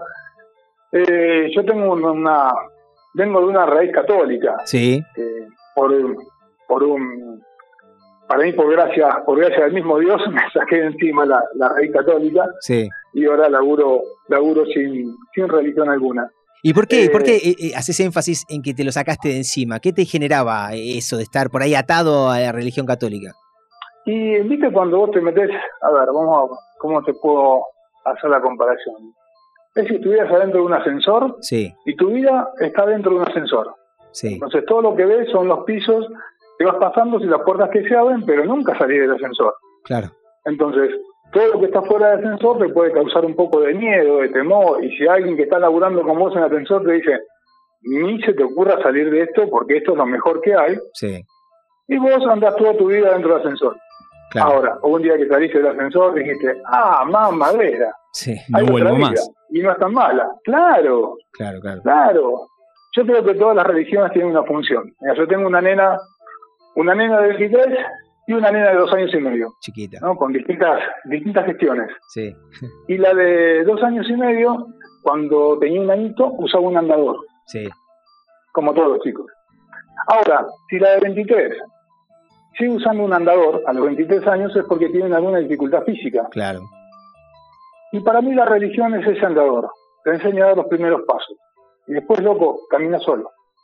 Claro, claro. Y la religión en sí lo que también te provee es cierta, eh, ciertas certezas para, para la vida, para lo que va a pasar a partir de cuando uno muera, ¿no? Pensar de que uno, a partir de ese momento, esto continúa. Creo que el, el gran problema o la gran incertidumbre del ser humano es eso, ¿no? ¿Qué va a pasar a partir de que, de que pasemos a otro plano, quizás? A otro plano, ¿no? Claro. Claro, exactamente. Sí, yo, yo, mira, yo lo digo como un parto. Mira, vos ubicate, no sé, ¿qué edad tenés vos ahora? yo tengo 36. Bien, oh, sos un cachorro. Sí, Eh, yo tengo 5'3", 5'3". Eh, pone 36 años. Vos, si vos tenés la conciencia que tenés ahora, imaginate dentro de la panza de tu vieja, ¿no? claro. Nueve meses, más o menos, siete meses, estuviste casi seguro, poner que hayamos estado todos nueve meses dentro de la panza de la vieja. Sí, Un día golpean la puerta y te sacan de ahí. Esos nueve meses era todo lo que vos entendías por vida. claro. Era tu vida. No entendías otro, otra cosa. Eso era tu vida. Y viene un loco y te saca. Sentiste morir en ese momento. Sí, te sí, sí. sacaban de lo que vos conocías como vida. Hoy, a los 36 años, te das cuenta que no podías estar 36 años dentro de la panza de la vieja. Era imposible eso. Sí. Pero hermoso Bueno. lugar, ¿no? Sí, no, el lugar es genial. Como este lugar de ahora. Claro, Ahora, de los que se fueron, ninguno ha vuelto. claro. Evidentemente entendieron que ese parto que viene después de esto también es necesario. Entonces, ¿para qué le vamos a tener miedo a la muerte?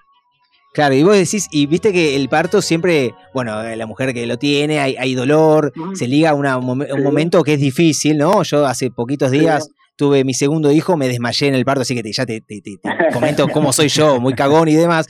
Fíjate, lo que me pregunto es, pasar al otro plano también eh, comprende eh, en esa acción eh, dolor, comprende, no sé, pasar un momento que de lo- lo que sufrimiento. comprende, lo que comprende es el cagazo del momento, ¿no? Sabes, o sea, nosotros tenemos miedo a lo desconocido.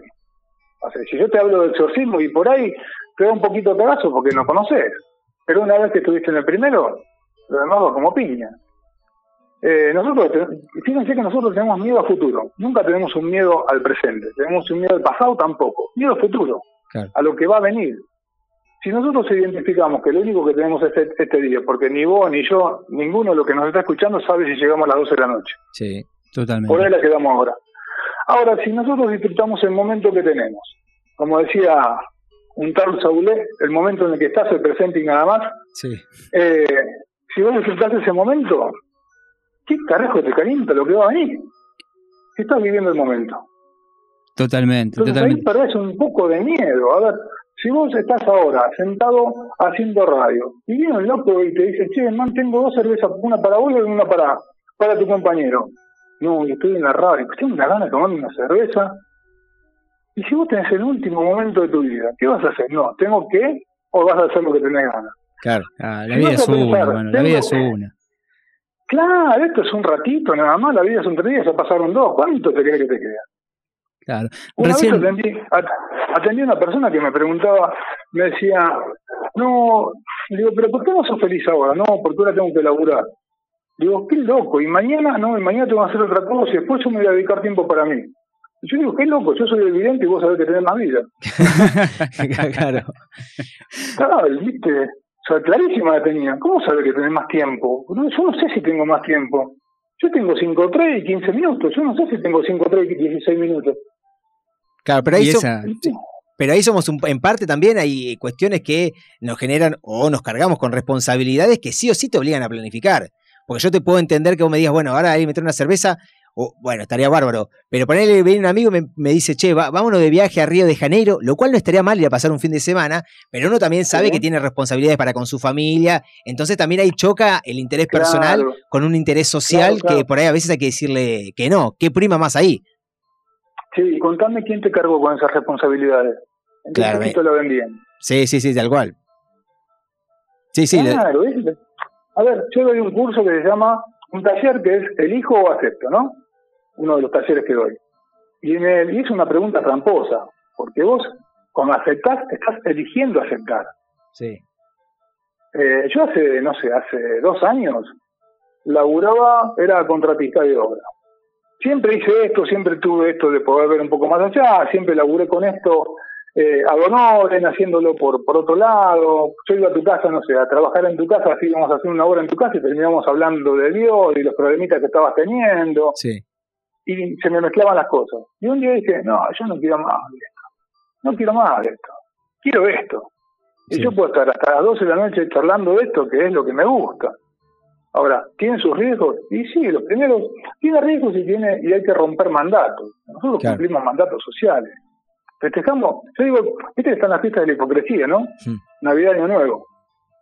Sí, sí, sí. Sí.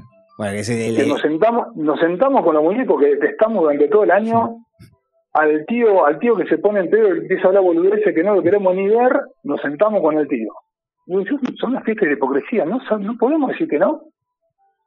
Y a veces yo creo que Sí, hay que, hay que patear el, el tablero un poco, eso tiene sus consecuencias, pero bueno, también tiene muchas cosas a favor, ¿no? Definitivamente. Totalmente. Pero algo que, que- me quedo con algo que, que mencionabas eh, antes, Marcelo.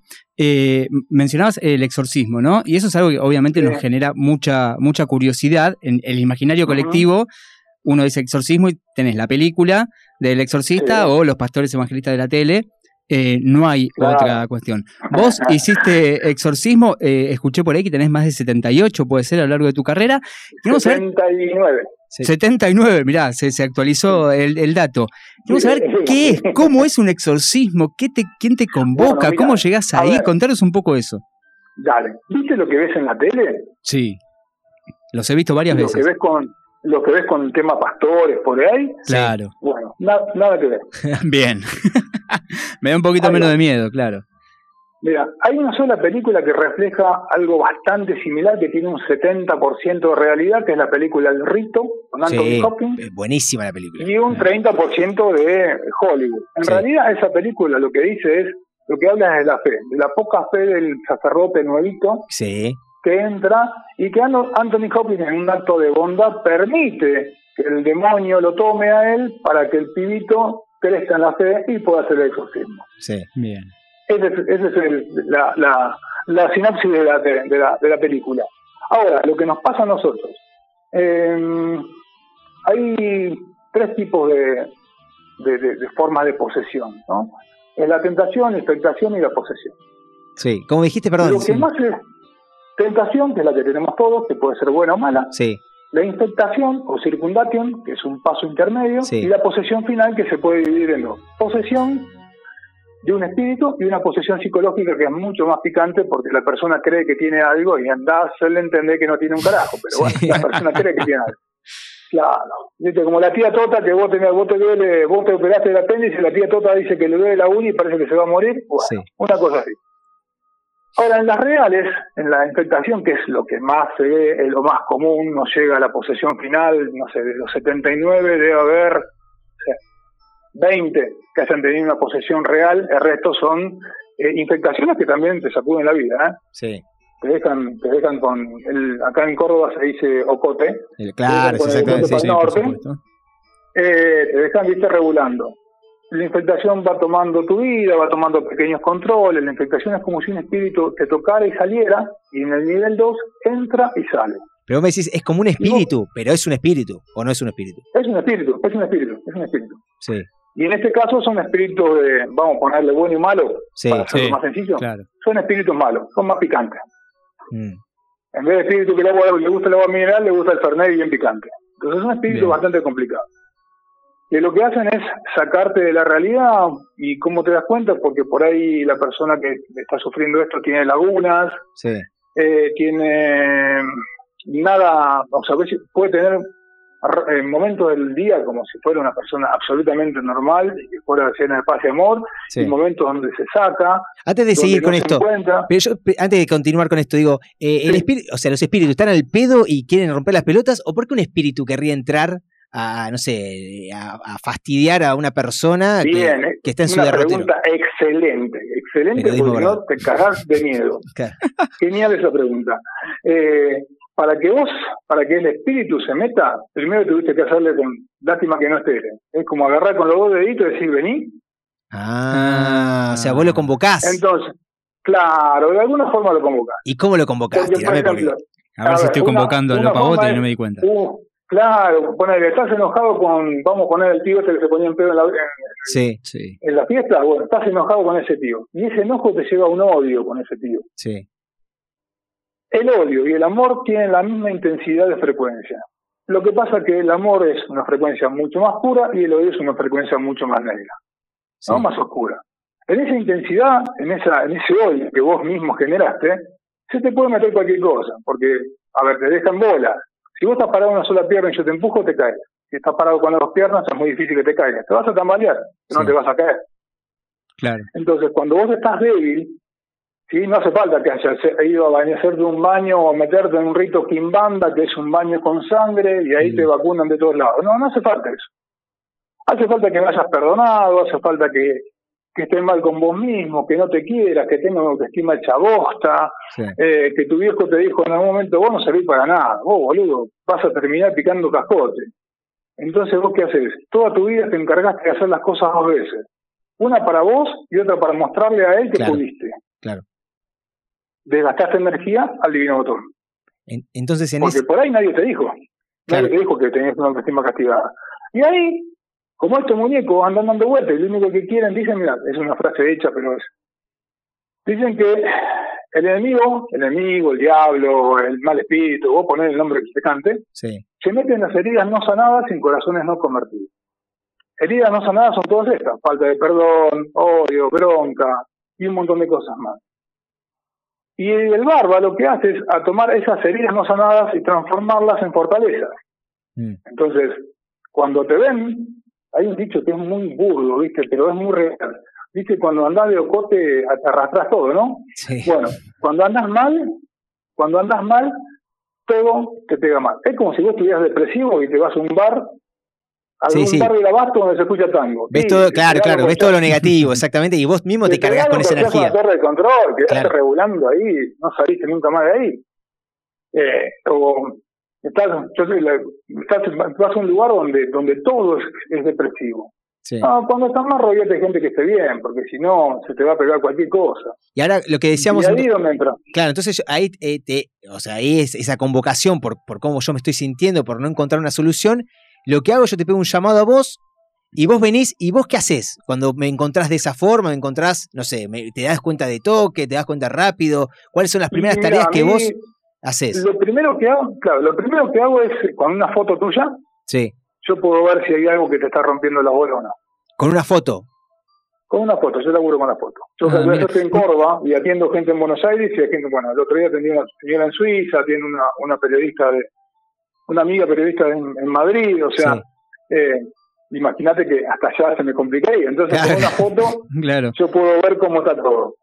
Eh, y a través de la foto, y aparte por ahí cuando te escucho, puedo ver, puedo sentir qué cosa te está pasando, ¿no? Sí. Es un plus que me dio, que me regaló, espero que nunca me lo pidan de vuelta. Claro, ahí decís, ahí, ahí entra tu evidencia. Ahí entra mi evidencia, que la utilizo para esto. Sí. Algo que utilizaba cuando era chico, a 14, 15 años, yo lo escuchaba que iban a, que hablaban de Pinar, en 14, 15 años no sabía lo que utilizaba esto para un montón de cosas non santas. Claro, claro. Claro, jugaba Y eso- la mancha con los aviones. ¿Y, vos qué, ¿Y vos qué ves? O sea, cuando vos decís esto de evidencia, ves una foto, ¿no? ¿Qué es? ¿Lo, lo, lo proyectás de un sentimiento, de una sensación, de una emoción? O, o tenés muy- imágenes? es, es medio loco. A ver, yo puedo ver una foto tuya y no, no, no me quedo con la cara, la vestimenta. Eh, me, me lleva así directamente a ver qué te está pasando adentro. Si estás triste, si estás angustiado, si tienes algún problema. Sí. Si hay algo que te está afectando que es externo, no tengo mucha forma de explicarlo. Por ahí la gente que se atendió conmigo te lo puede hacer más fácil, pero no tengo mucha forma de explicarlo. Es, eh, me sale así, ¿viste? Es, yo ya hace rato que dejé de buscarle la explicación. Claro. O sea, vos en este momento sabés cómo está Fer, por ejemplo. Y por lo menos intrigado. Sí, sí, sí. de alguna- Pero yo. Intrigado y con un paquete de pañal al lado, pero bueno. Claro.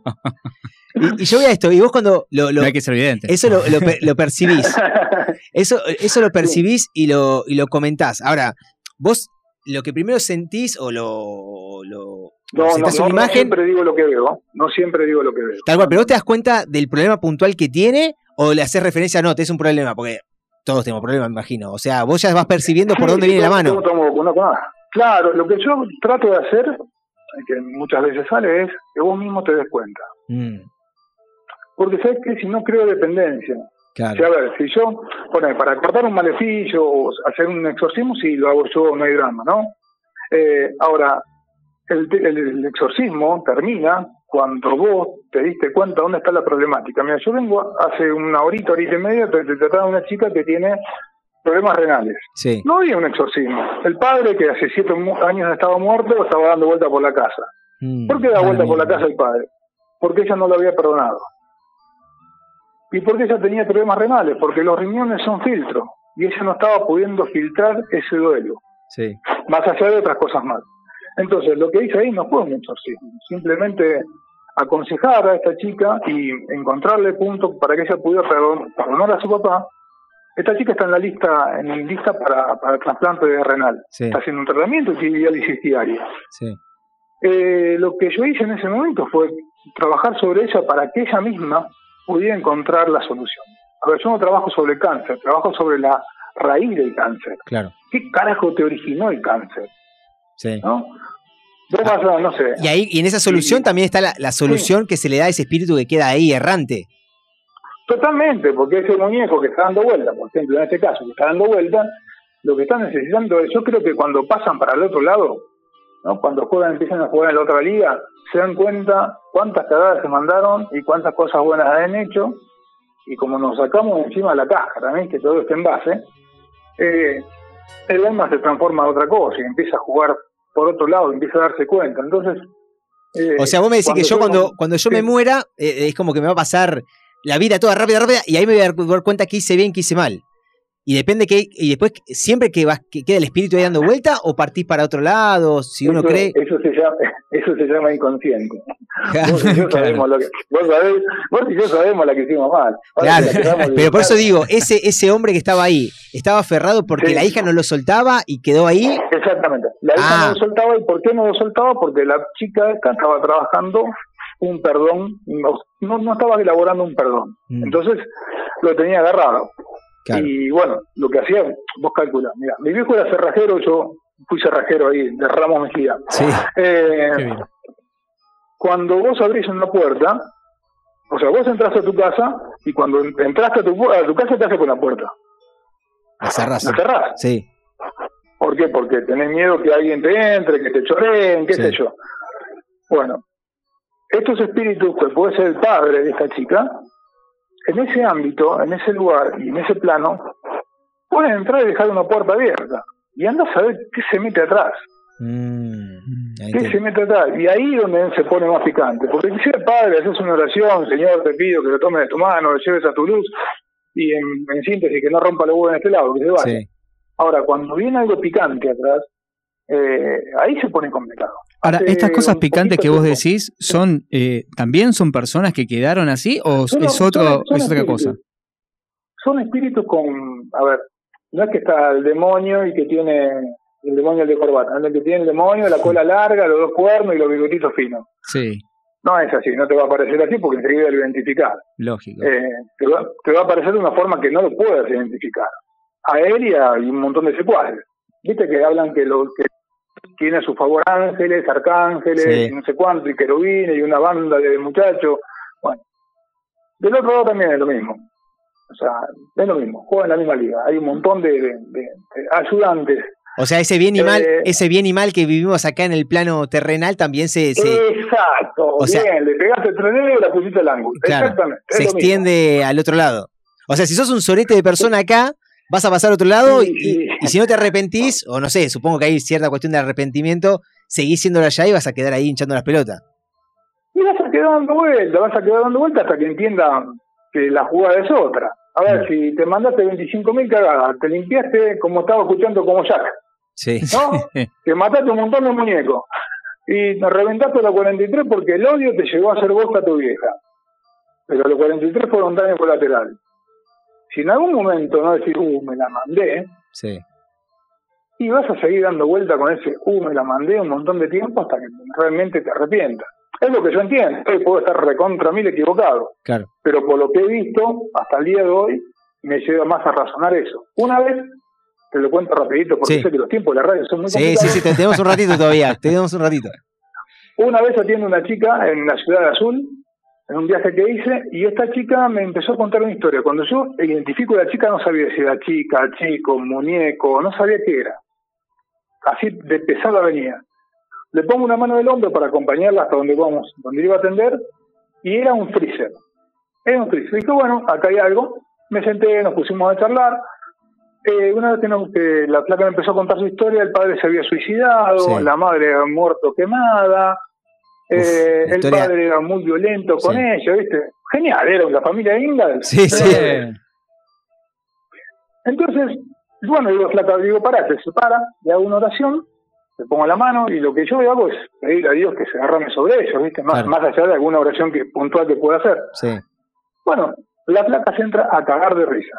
Mm. Mal, ¿eh? No la Sí. risita como una. No, no. La risita. ¿viste? Una risa diabólica, digámosla, claro. Claro, claro. Y la flaca era, ¿viste? Era, era, era todo tendón, loco. Todo tendón. Sí. Me llega a poner una mano a la pibe, era una enana, pero me llega a poner una, ma- una mano bien puesta y me deja culo para el norte. Sí. Bueno, y la flaca se entra a reír y se cae sentada en el sillón. Me dice, perdóname, pero no puedo parar de reír. No importa, quédate tranquila, que esto que lo otro. La miro, cuando miro los ojos, los ojos ya no eran los de ella. Te pinta el cagazo ahí, la verdad. ¿Sabes qué te pica? No, cagazo no, porque si no, no te pueden ni siquiera sacar. Claro. Te puede asustar, es como si vos te golpeas en la puerta de golpe, ¿viste? Sí, El ruido te asusta, pero no tenés miedo al ruido de la puerta, Claro. te asustó. claro. Eh, y es, te soy totalmente honesto, es eso, es, el impacto cuando yo le veo la cara y le veo, los ojos, Me echo para atrás porque vi que los ojos no eran de ella. Entonces le digo, ¿qué, ¿quién es Julio? Yo no sabía el nombre del padre. Y con otra voz me dice, Julio soy yo. Uf. Y atrás se escuchaba la vocecita de ella que decía, ese hijo de puta es mi papá, ese hijo de puta es mi papá. O sea, Eh, entonces- había dos, dos ahí jugando. eh, estando en- jugando ahí adentro Claro. porque estaba el padre de ella, que era Julio, Sí. y el espíritu que impulsó a Julio a, suicidarse. Como ella odiaba al padre, Sí. por eso te decía que la relación de odio es tan fuerte como la relación de amor, que tienen la misma intensidad, Sí. pero te lleva a otro camino. Entonces abrió un canal en ese lugar, abrió un canal a través del odio, de todo el odio que tenía para el padre, que era golpeador, borracho, tenía todo. El chabón tiró una moneda al aire y se la ponía en la frente. Todas malas tenía. Y bueno, había un espíritu, evidentemente él había convocado o dado participa- participación en ese espíritu que lo llevó a suicidarse. Sí. No es que todos los casos sean así, pero en este caso puntual sí. Entonces termino, saco a Julio y cuando la miro de vuelta, la flaca tenía otra vez los ojos. La puta madre. O sea, estaba otro. más acá. Claro. Claro, acá hay, acá hay algo más. Y entonces le meto otra oración y ahí la flaca cae desparramada como estornudo niato, Sí. quedó temblando como un pollito. O sea, eh, volvió- los exorcismos son esto, es esto que tiene de que son muy físicos, ¿no? O sea, eso es real cuando lo vemos en la tele o las Sí, películas, digo. sí. que- Lo- que- lo- sí, lo, primero que hacemos es que la persona, preservar a la persona. claro, Yo generalmente los hago solo, porque a veces me agarran así de improviso, ¿no? sí. De imprevisto. Ahora, son mucho Eh, más, son pero- mucho más, eh, suceden mucho más eh, seguido de lo que uno piensa esto. No, no, no, no, no. Mira que yo atiendo con un montón de gente y no, tendrás, no sé, en, en 40 casos que atiendo, por ahí, atendés 40 personas y dos pueden tener un grado de infectación. Sí. Primero, el, el, el poseso no viene a entregarse solo, el loco, pero boludo no. Hmm, no viene a claro, entregarse claro, solo. claro. Entonces, che, sabés que tengo un pibe acá al lado que anda recontra jugado, entonces vos lo traes. Ah, claro. El pibe no viene solo, es como es como que choreo de la gallina, no va al Sí, sí. gallinero a decir, yo me la llevé y no, Sí, sí, sí. no. Entonces, eh, bueno, ahí te lo traen. Y también hay un montón de gente que tiene esta posesión psicológica, como te decía antes, que cree que tiene algo, y eso son más complicados, porque ahí tenés que jugarla al psicólogo, hacerle entender que no tenés nada. ¿Viste como la como esa gente que se victimiza? Como te decía antes, a vos te duele, te operaron de apéndice la señora dice, ay, no sabes cómo tengo la uña. Y están, viste, con la victimización permanente. Bueno, Claro. Claro, claro. eh, la posesión psicológica es algo así. Que quieren tener algo para justificar algo. Sí, así, así Para continuamente. Y- hacerse ver. Y, ahora sí ya te iba a hacer las dos últimas. Esta que recién me comentaste fue eh, eh, quizás el exorcismo que, que más recordás, pero ¿cuál fue el más cruento, el más difícil? Por ahí en tus inicios me imagino que por ahí te encontraste con situaciones que por ahí costó más eh, un- manejar. Una, una chica que era de, de una, de una de, la religión católica, del Opus Dei, eh, y que, que era flaquita, era casi como un dedo, Sí. veintipico de años, y la panza cuando se acostaba sobre la camilla, ahí ya estaba trabajando dentro de la, dentro de la iglesia católica, con un sacerdote amigo, y la panza se ponía como un embarazo de seis meses, y adentro de la panza era como si fuera una mano, Sí, un puño, sí. moviéndose. O sea, no me lo contó nadie, lo vi yo. La hermana de ella se le descolocaba la mandíbula, se descolocaba. Se le descolocaba. Esa era la forma que tenía de manifestarse. A esa chica, con la el temita de la panza, esa chica pudo resol- pudimos resolver el, el problema. Pudimos hacer el exorcismo. Y tuvo una vida normal. Sí, sí. La otra chica costó un poco más. Pero esas fueron algunas de las cosas. Y otra vez, una, una chica jovencita, que habíamos ido con mi esposa y un amigo, eh, ya estábamos fuera de lo que era la religión, y ella estaba con su mamá en la casa, y cuando terminamos de hacer la charla, ¿viste? No prendía, no prendía, no prendía, entonces le digo, chicos, sí, vamos, vámonos. Sí. Cuando estamos llegando a la puerta, le digo, quédense acá en la puerta. Nos damos vuelta, y la piba había empezado a golpear una mesa de vidrio. ¿Vieron la película esa que la piba sale de la bañera con todos los pelos por adelante? Sí, sí, sí. No sé si era Bueno, llamada, la una de esas. llamada, Sí. Bueno, la pibita está igual. y hablaba como en un portuñol, una cosa así. Entonces lo que hicimos ahí fue sacarla para que no rompa la mesa de vidrio, no se lastime, lo primero que haces es preservar a la persona. La tiramos al piso, almohada en la cabeza, le sujetamos las piernas, sujetamos los brazos y hacerle la oración. Hacer la oración hasta que soltó lo que tenía. Mm, pero te cagaba trompada, te escupía, Sí. Eh, ese tuvo heavy. Y cuando, y, que cuando sale, que- es- quedan, quedan, eh, obviamente quedan como inconscientes, no tienen ningún recuerdo de lo que pasó, o sí, hay, hay alguna reminiscencia. Cuando salen quedan como si lo hubieran recontra cagado a trompada. Sí. La gente queda cansada, algunos apenas pueden hablar, eh, otros otros no, se reponen mucho más rápido, pero siempre quedan aturdidos y la gente no, no se acuerda de nada. ¿eh? Claro. El que tiene una posesión real no se acuerda de nada, pierde conciencia del momento, no, no tiene ni idea de lo que está pasando. Ahora, yo te hago una pregunta que, que esto es, es muy personal. Digo, yo soy eh, por, por ahí, agnóstico, ateo, por ahí en, en ese ámbito, y descreo Bien. mucho de estas cuestiones de la religión, y soy muy escéptico, ¿no? ¿Qué, qué, ¿O qué me puedes decir a Hace mí en lo personal? ¿O qué le puedes decir a personas que por ahí nos posicionamos desde un lugar que consideramos que, no sé, yo creo que me muero y, no sé, me iré a dos metros bajo tierra, o si me prenden fuego, quedaré ahí en las cenizas al viento y no más que eso? Pero ¿qué me puede decir a mí frente a, a donde uno por ahí, para creer, tiene que ver, ¿no? Y obviamente esto no está al alcance del día a día, donde uno dando vuelta. Mira, el, el agnóstico ya está redactado en la Biblia, se llamaba Tomás. Sí. No, no, el loco dijo, todos los muñecos viste venían y le metían la, lo a José y decía, uh, es Jesús, loco, se levantó, el man se levantó, vamos a tomar algo. Y el chabón este Tomás dijo, yo si no veo no creo. Sí. Ese fue el primer agnóstico de la Biblia. Tomás. Que si no, y eso que había caminado con el loco, ¿eh? Sí. Hay, gente, ¿viste? hay gente que te desconoce, por más que caminó con vos toda tu vida, después te desconoce. Eh, ya le pasó a Jesús. Eh, y lo que yo te puedo decir es que creas en algo. Sí. Que creas en algo. ¿Qué te va a hacer bien? La Virome, MacGyver, Harry Potter, En Gago, Dios, ahora, el sí. Claro. Cree en algo. Sí. Si vos me decís, sí, bueno, yo solamente creo en mí, genial. Si tu, toda tu fe está puesta en vos, bárbaro. Cuando vos te equivocás, ¿dónde carajo va tu fe? Claro. Porque si vos crees en vos y vos te equivocás, ¿a dónde queda tu fe? Claro, claro. A mí, lo que a mí lo que me pasa con esto de. Por ahí vos igual te, te alejaste un poco del, del catolicismo, ¿no? Y, y- buscaste. O sos una, una persona que da respuestas, y encuentra también respuestas en otros ámbitos. Pero mi, mi pregunta Sí. es: ¿qué, qué, qué sentido tiene todo esto, no? ¿Qué sentido tiene en esto? Y ahí ya vamos mucho más al sentido de la vida en sí mismo. ¿Qué sentido tiene eh, este caminar hacia no sabemos dónde? Por ahí vos tenés esa certeza, pero no, donde vemos tanta violencia, tantas cosas, tanta pobreza y cuestiones, digo, ¿qué sentido tiene esta? ¿Qué, a, a dónde va todo esto? Mira, ¿sabes por qué yo hago esto? Sí. Yo tengo una nena de dos años y medio. Mi hija en algún momento me dará nietos. Y hay un montón de chiquitos de dos años y medio que la sociedad que tenemos hoy no me gusta. No me gustaría dejarle esta sociedad. Entonces, yo puedo, puedo no convencerte porque no es mi función, pero contarte a vos que hay una realidad distinta, que puedes tener una vida distinta, y eso a vos te provoca una sonrisa o te da algo de esperanza, seguramente mi hija dentro de 30 años, cuando yo ya no esté, tiene una sociedad distinta. Claro. Por eso hago lo que hago. Sí, sí, para ser mejor. Porque entiendo que hay hay hay otra posi- hay cosas hay cosas distintas para vivir. Si vas a vivir amargado toda tu vida, pegate ya, loco, no, no le robé el aire a otro. claro, claro, claro, tal cual.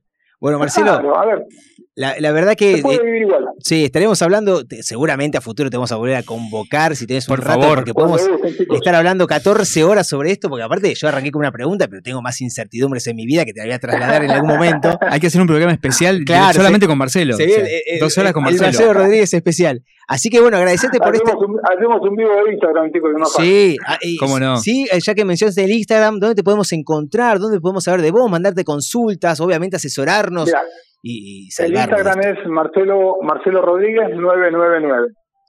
Ahí cualquier consulta, cualquier duda te la podemos plantear y bueno, obviamente estás ahí al, al pie del cañón para, para ayudar.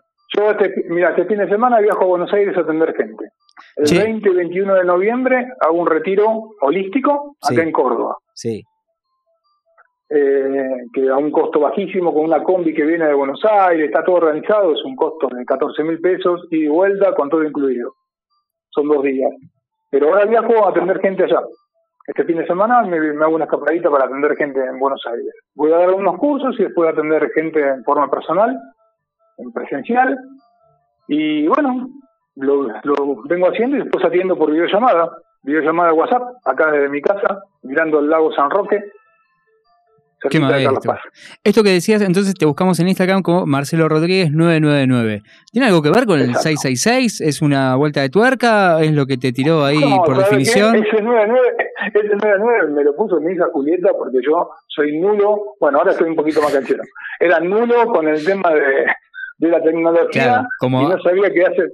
Hay por lo menos yo me quedé- 998 Marcelo Rodríguez ya, debe ser por eso. Claro, es casualidad. Claro. claro.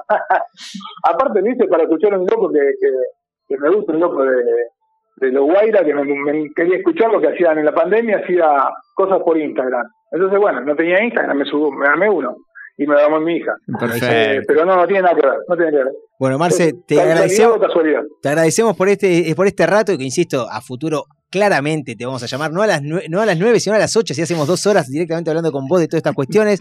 Y bueno, agradecerte por este rato y seguramente, bueno, ah, cuando podamos nos vamos a estar encontrando, así hacemos un cara a cara y por ahí desandamos más incertidumbres que tenemos. Con todo gusto, muchachos. Bueno, Lo muchas que quieran, cuando quieran. gracias Marcelo, te mandamos un abrazo entonces. Abrazo grande. Chao, chao. Y ahora sí, para continuar y poder musicalizar este momento, qué, Qué mejor experiencia, ¿eh? Qué que un experiencia tema- que vivimos. experiencia religiosa de Quique.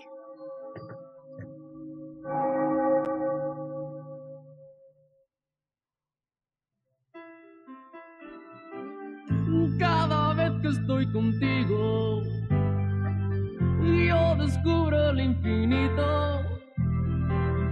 Tiembla el suelo, la noche se ilumina y el silencio se vuelve melodía y es casi una experiencia religiosa. Sentir que resucito si me tocas. Subir al firmamento prendido de tu cuerpo es una experiencia religiosa. Casi una experiencia religiosa. Contigo cada instante en cada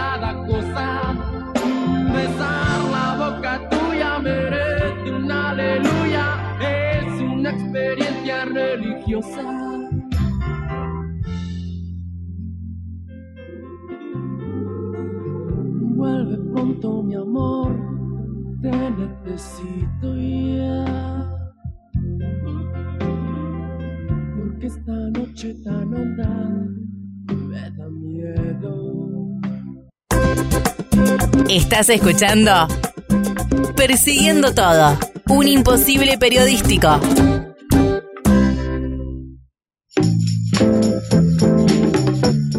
Ahora, Teresito, voy a hacer silencio, y la vamos a convocar. Ya que no está materializada con su presencia, vamos a ver si podemos convocarla y oír su voz. Caro, ¿estás? ¿De dónde estás, Caro? ¿Estás acá, Caro? ¿Ese Juan Carlos? Hola, ¿me escuchan de este lado? Hola, Caro. Hola, ¿Cómo Juan estás, Carlos. Caro? ¿Están? ¿Todo bien? ¿Me Bien, extrañan? ¿vos, ¿vos cómo estás? Yo ahí ando. Esperemos no ahogarme en medio de, de, de la charla, porque capaz que me ahogo, ¿viste? En un momento dejo de contestar y ustedes digan, bueno, hagan como un, un cierre, no sé. Acá te la remamos, acá te la remamos. Y para no, me la no- reman. claro, no irnos mucho, vamos a arrancar con neurodiversos. Contanos cuál es, el, cuál es eh, la, la- la propuesta de hoy. Hoy vamos eh, a hablar de comunicación. Sí. Vamos a hacer como un teleresumo, sino más. Sí. Eh, que en realidad iba a ser como un poco más eh, abierto, pero bueno. Eh, vamos a hablar del lenguaje, que capaz vamos a volver un poquito a, la- a lo que es primaria. Vamos a hablar del lenguaje de la comunicación. Primero, ¿qué es el lenguaje? Es la capacidad que tenemos todos los seres humanos de comunicarnos mediante signos. ¿Cómo nosotros nos estamos comunicando? Bueno, pero Sí. mediante signos. Esto puede ser comunicación verbal o escrita. Sí. Uno se dirá, ¿a qué viene? ¿Qué carajo me está diciendo de la comunicación esta piba? Pará, todo tiene un motivo. A ver. Vamos. La comunicación es la transmisión de información de un emisor, de un receptor, cuando se produce un acto de comunicación. Intervienen una serie de elementos. Sí. ¿Ok? O, sea, hay un emisor, o, o sea, yo, el receptor, o sea, vos, Sí. Bien. y quienes están escuchando, básicamente, el mensaje, la pelotudez que estoy diciendo, Ahí va. el código, el lenguaje que estoy hablando, Claro, tal cual. Bien. y el canal, en este caso es el aire. Sí. ¿A qué viene todo esto? La comunicación es fundamental para los seres humanos. Imagínense para las personas con discapacidad. La incomunicación es uno de los mayores problemas que se les puede eh, enfrentar a una persona.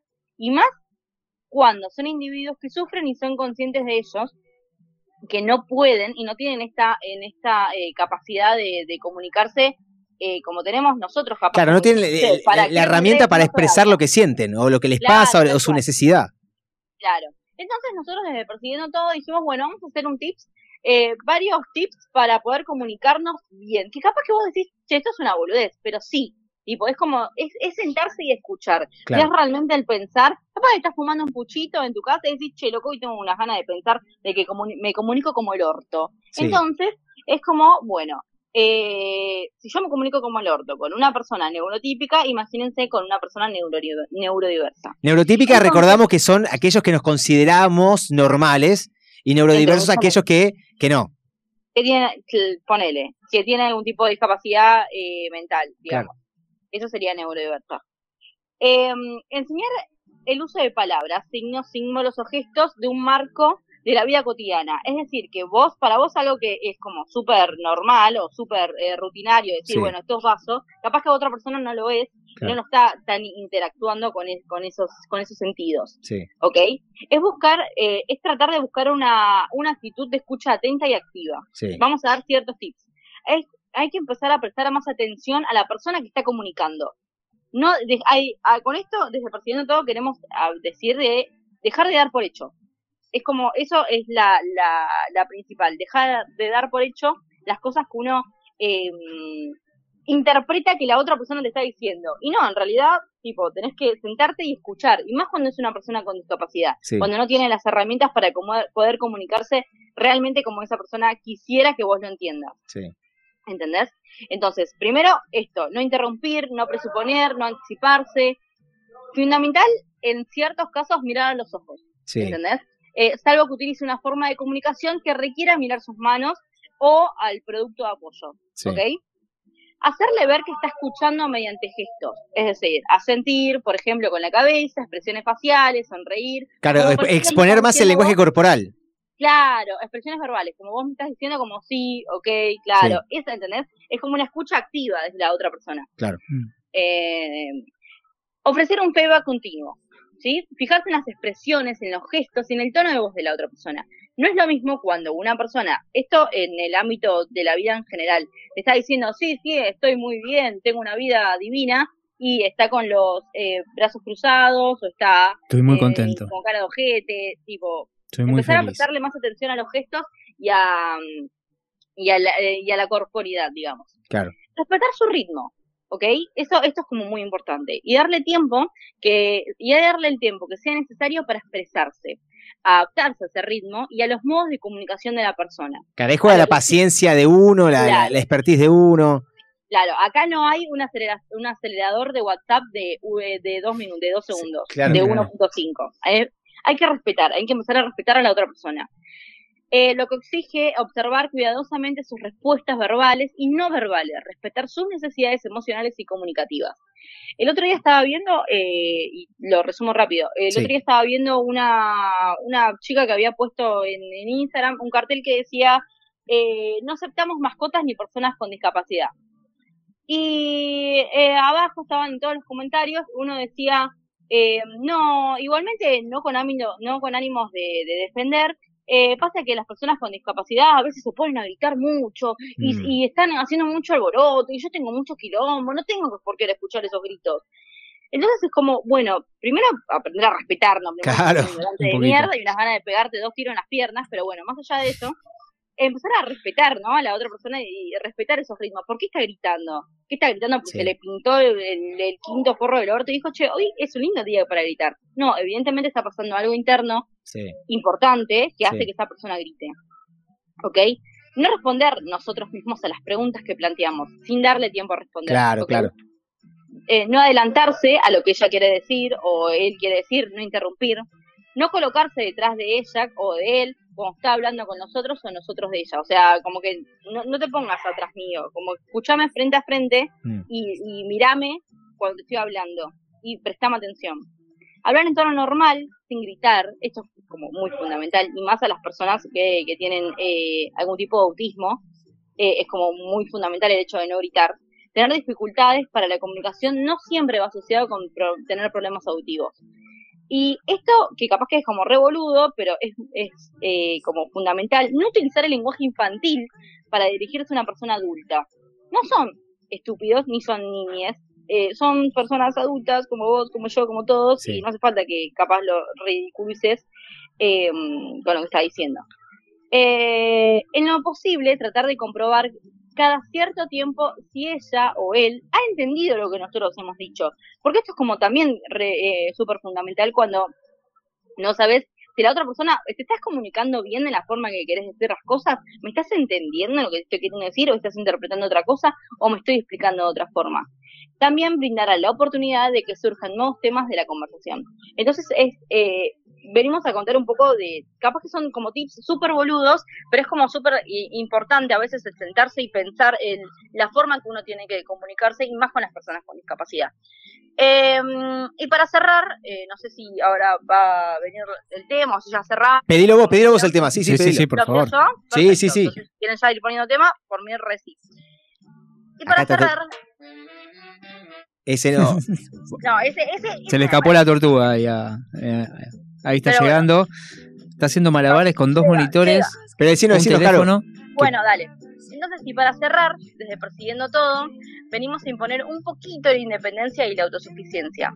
Por eso, como lo dijo Cerati en 2004 y sigue vigente un par de años después, nunca fue fácil y nunca va a ser fácil. Pero ahora anda y viví. Vos sos tu propia ayuda. Yo siempre amé tu locura. Qué lindo. Temazo, temazo. ¿Por qué no le decimos a Marcelo que lo traiga, que lo traiga a Gustavo un rato? Y tendría que hacer, lo vamos a, lo vamos a contactar porque A Gustavo, al flaco, trae, trae alguna Claro, que zapada acá. acá, claro, exactamente, que se, se materialicen quizá también, y no quede solamente en el, en lo espiritual, sino que Claro, presentes acá junto así a podemos nosotros. hacer un asadito vegano después. Y así directamente a futuro, bueno, lo podemos tener. Bueno, Caro, ya igual aprovechamos para ir cerrando, porque el tema lo vamos a tener para la próxima, te lo prometemos, y te vamos a también poner el, el link para que lo escuches en arroba persiguiendo todo. Perfecto. Eh, lo que podemos aprovechar también, Caro, es que si saber si la semana que viene vas a estar acá junto a nosotros, vamos a tener que hacer un medium para que te vuelvas a presentar aquí, cómo venimos No con sé, eso. me parece que vamos, no sé, me parece que vamos a tener que traer a Marcelo a ver si me puedo poner ahí, me puede presentar y yo les hablo desde el más allá, o si aparezco directamente. No, aparezco, desaparezco, te, aparezco, te queremos aquí presentes. Ahí, perfecto. Y ya que estamos también vamos a aprovechar para decirles que el sorteo por estas cervezas que venimos prometiendo, ¿sabes qué? Se extiende un tiempito más. Eh, Sí, sí, se va a extender un tiempito más, así que podés participar en arroba persiguiendo todo. ¿Yo puedo participar? Sí, por supuesto, Ah, ok, claro, exactamente. Vos es fundamental que estés ahí agregando a tus amigos, amigas y amigues, que los puedas estar arrobando para que estén participando en este sorteo, que obviamente tiene la, la propuesta de que puedas tomarte unas seis cervecitas artesanales tranquilo durante la semana, que puedas estar descansando. Qué rico, ahora que se ve el un calorcito. lunes, claro. Viste que ahora ya la, la luz solar dura más tiempo, así que también el calorcito Y arranca siendo- más temprano. Exactamente, y arranca más temprano, tristemente, ya te levantás con, con el sol, viste, a las seis y media de la mañana. Pero bueno, eso, para que lo puedan ir sumándose en arroba persiguiendo todo están. Y ya que estás caro, también te pregunto si querés, ya que nos quedan poquito tiempo, saludar a alguien, mandarle un beso a alguien. Les mandamos a un beso a mi hermano, a mi mamá, a quien esté escuchando, el que esté por ahí, el que quiera un beso, el que no quiera un beso, el que quiera un abrazo, el que quiera Vos un tenés besos para dar. Lo que quiera, hay Tenés- para dar. ¿Tenés besos para dar que querés ir repartiendo ahora que ya se va, se va a poder dentro de Si poco? quiera, le mandamos un beso. Está bien, vos Tarecito, ¿algún saludo que quieras dar?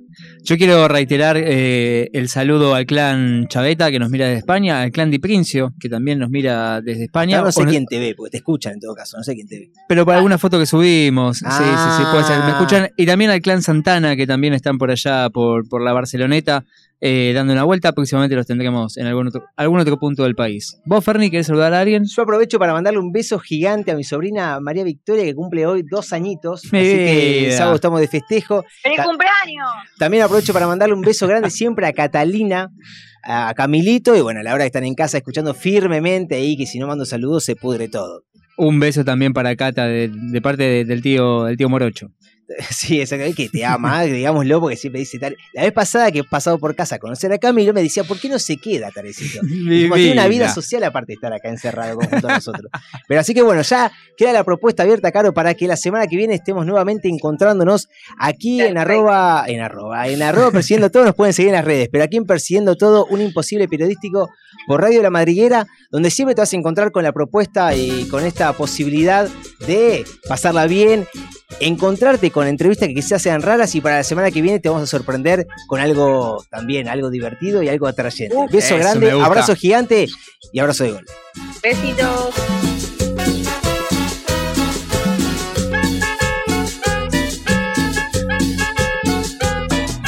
Llora sin saber el niño, llora sin saber que canta, llora cantando las penas que trae consigo en su alma.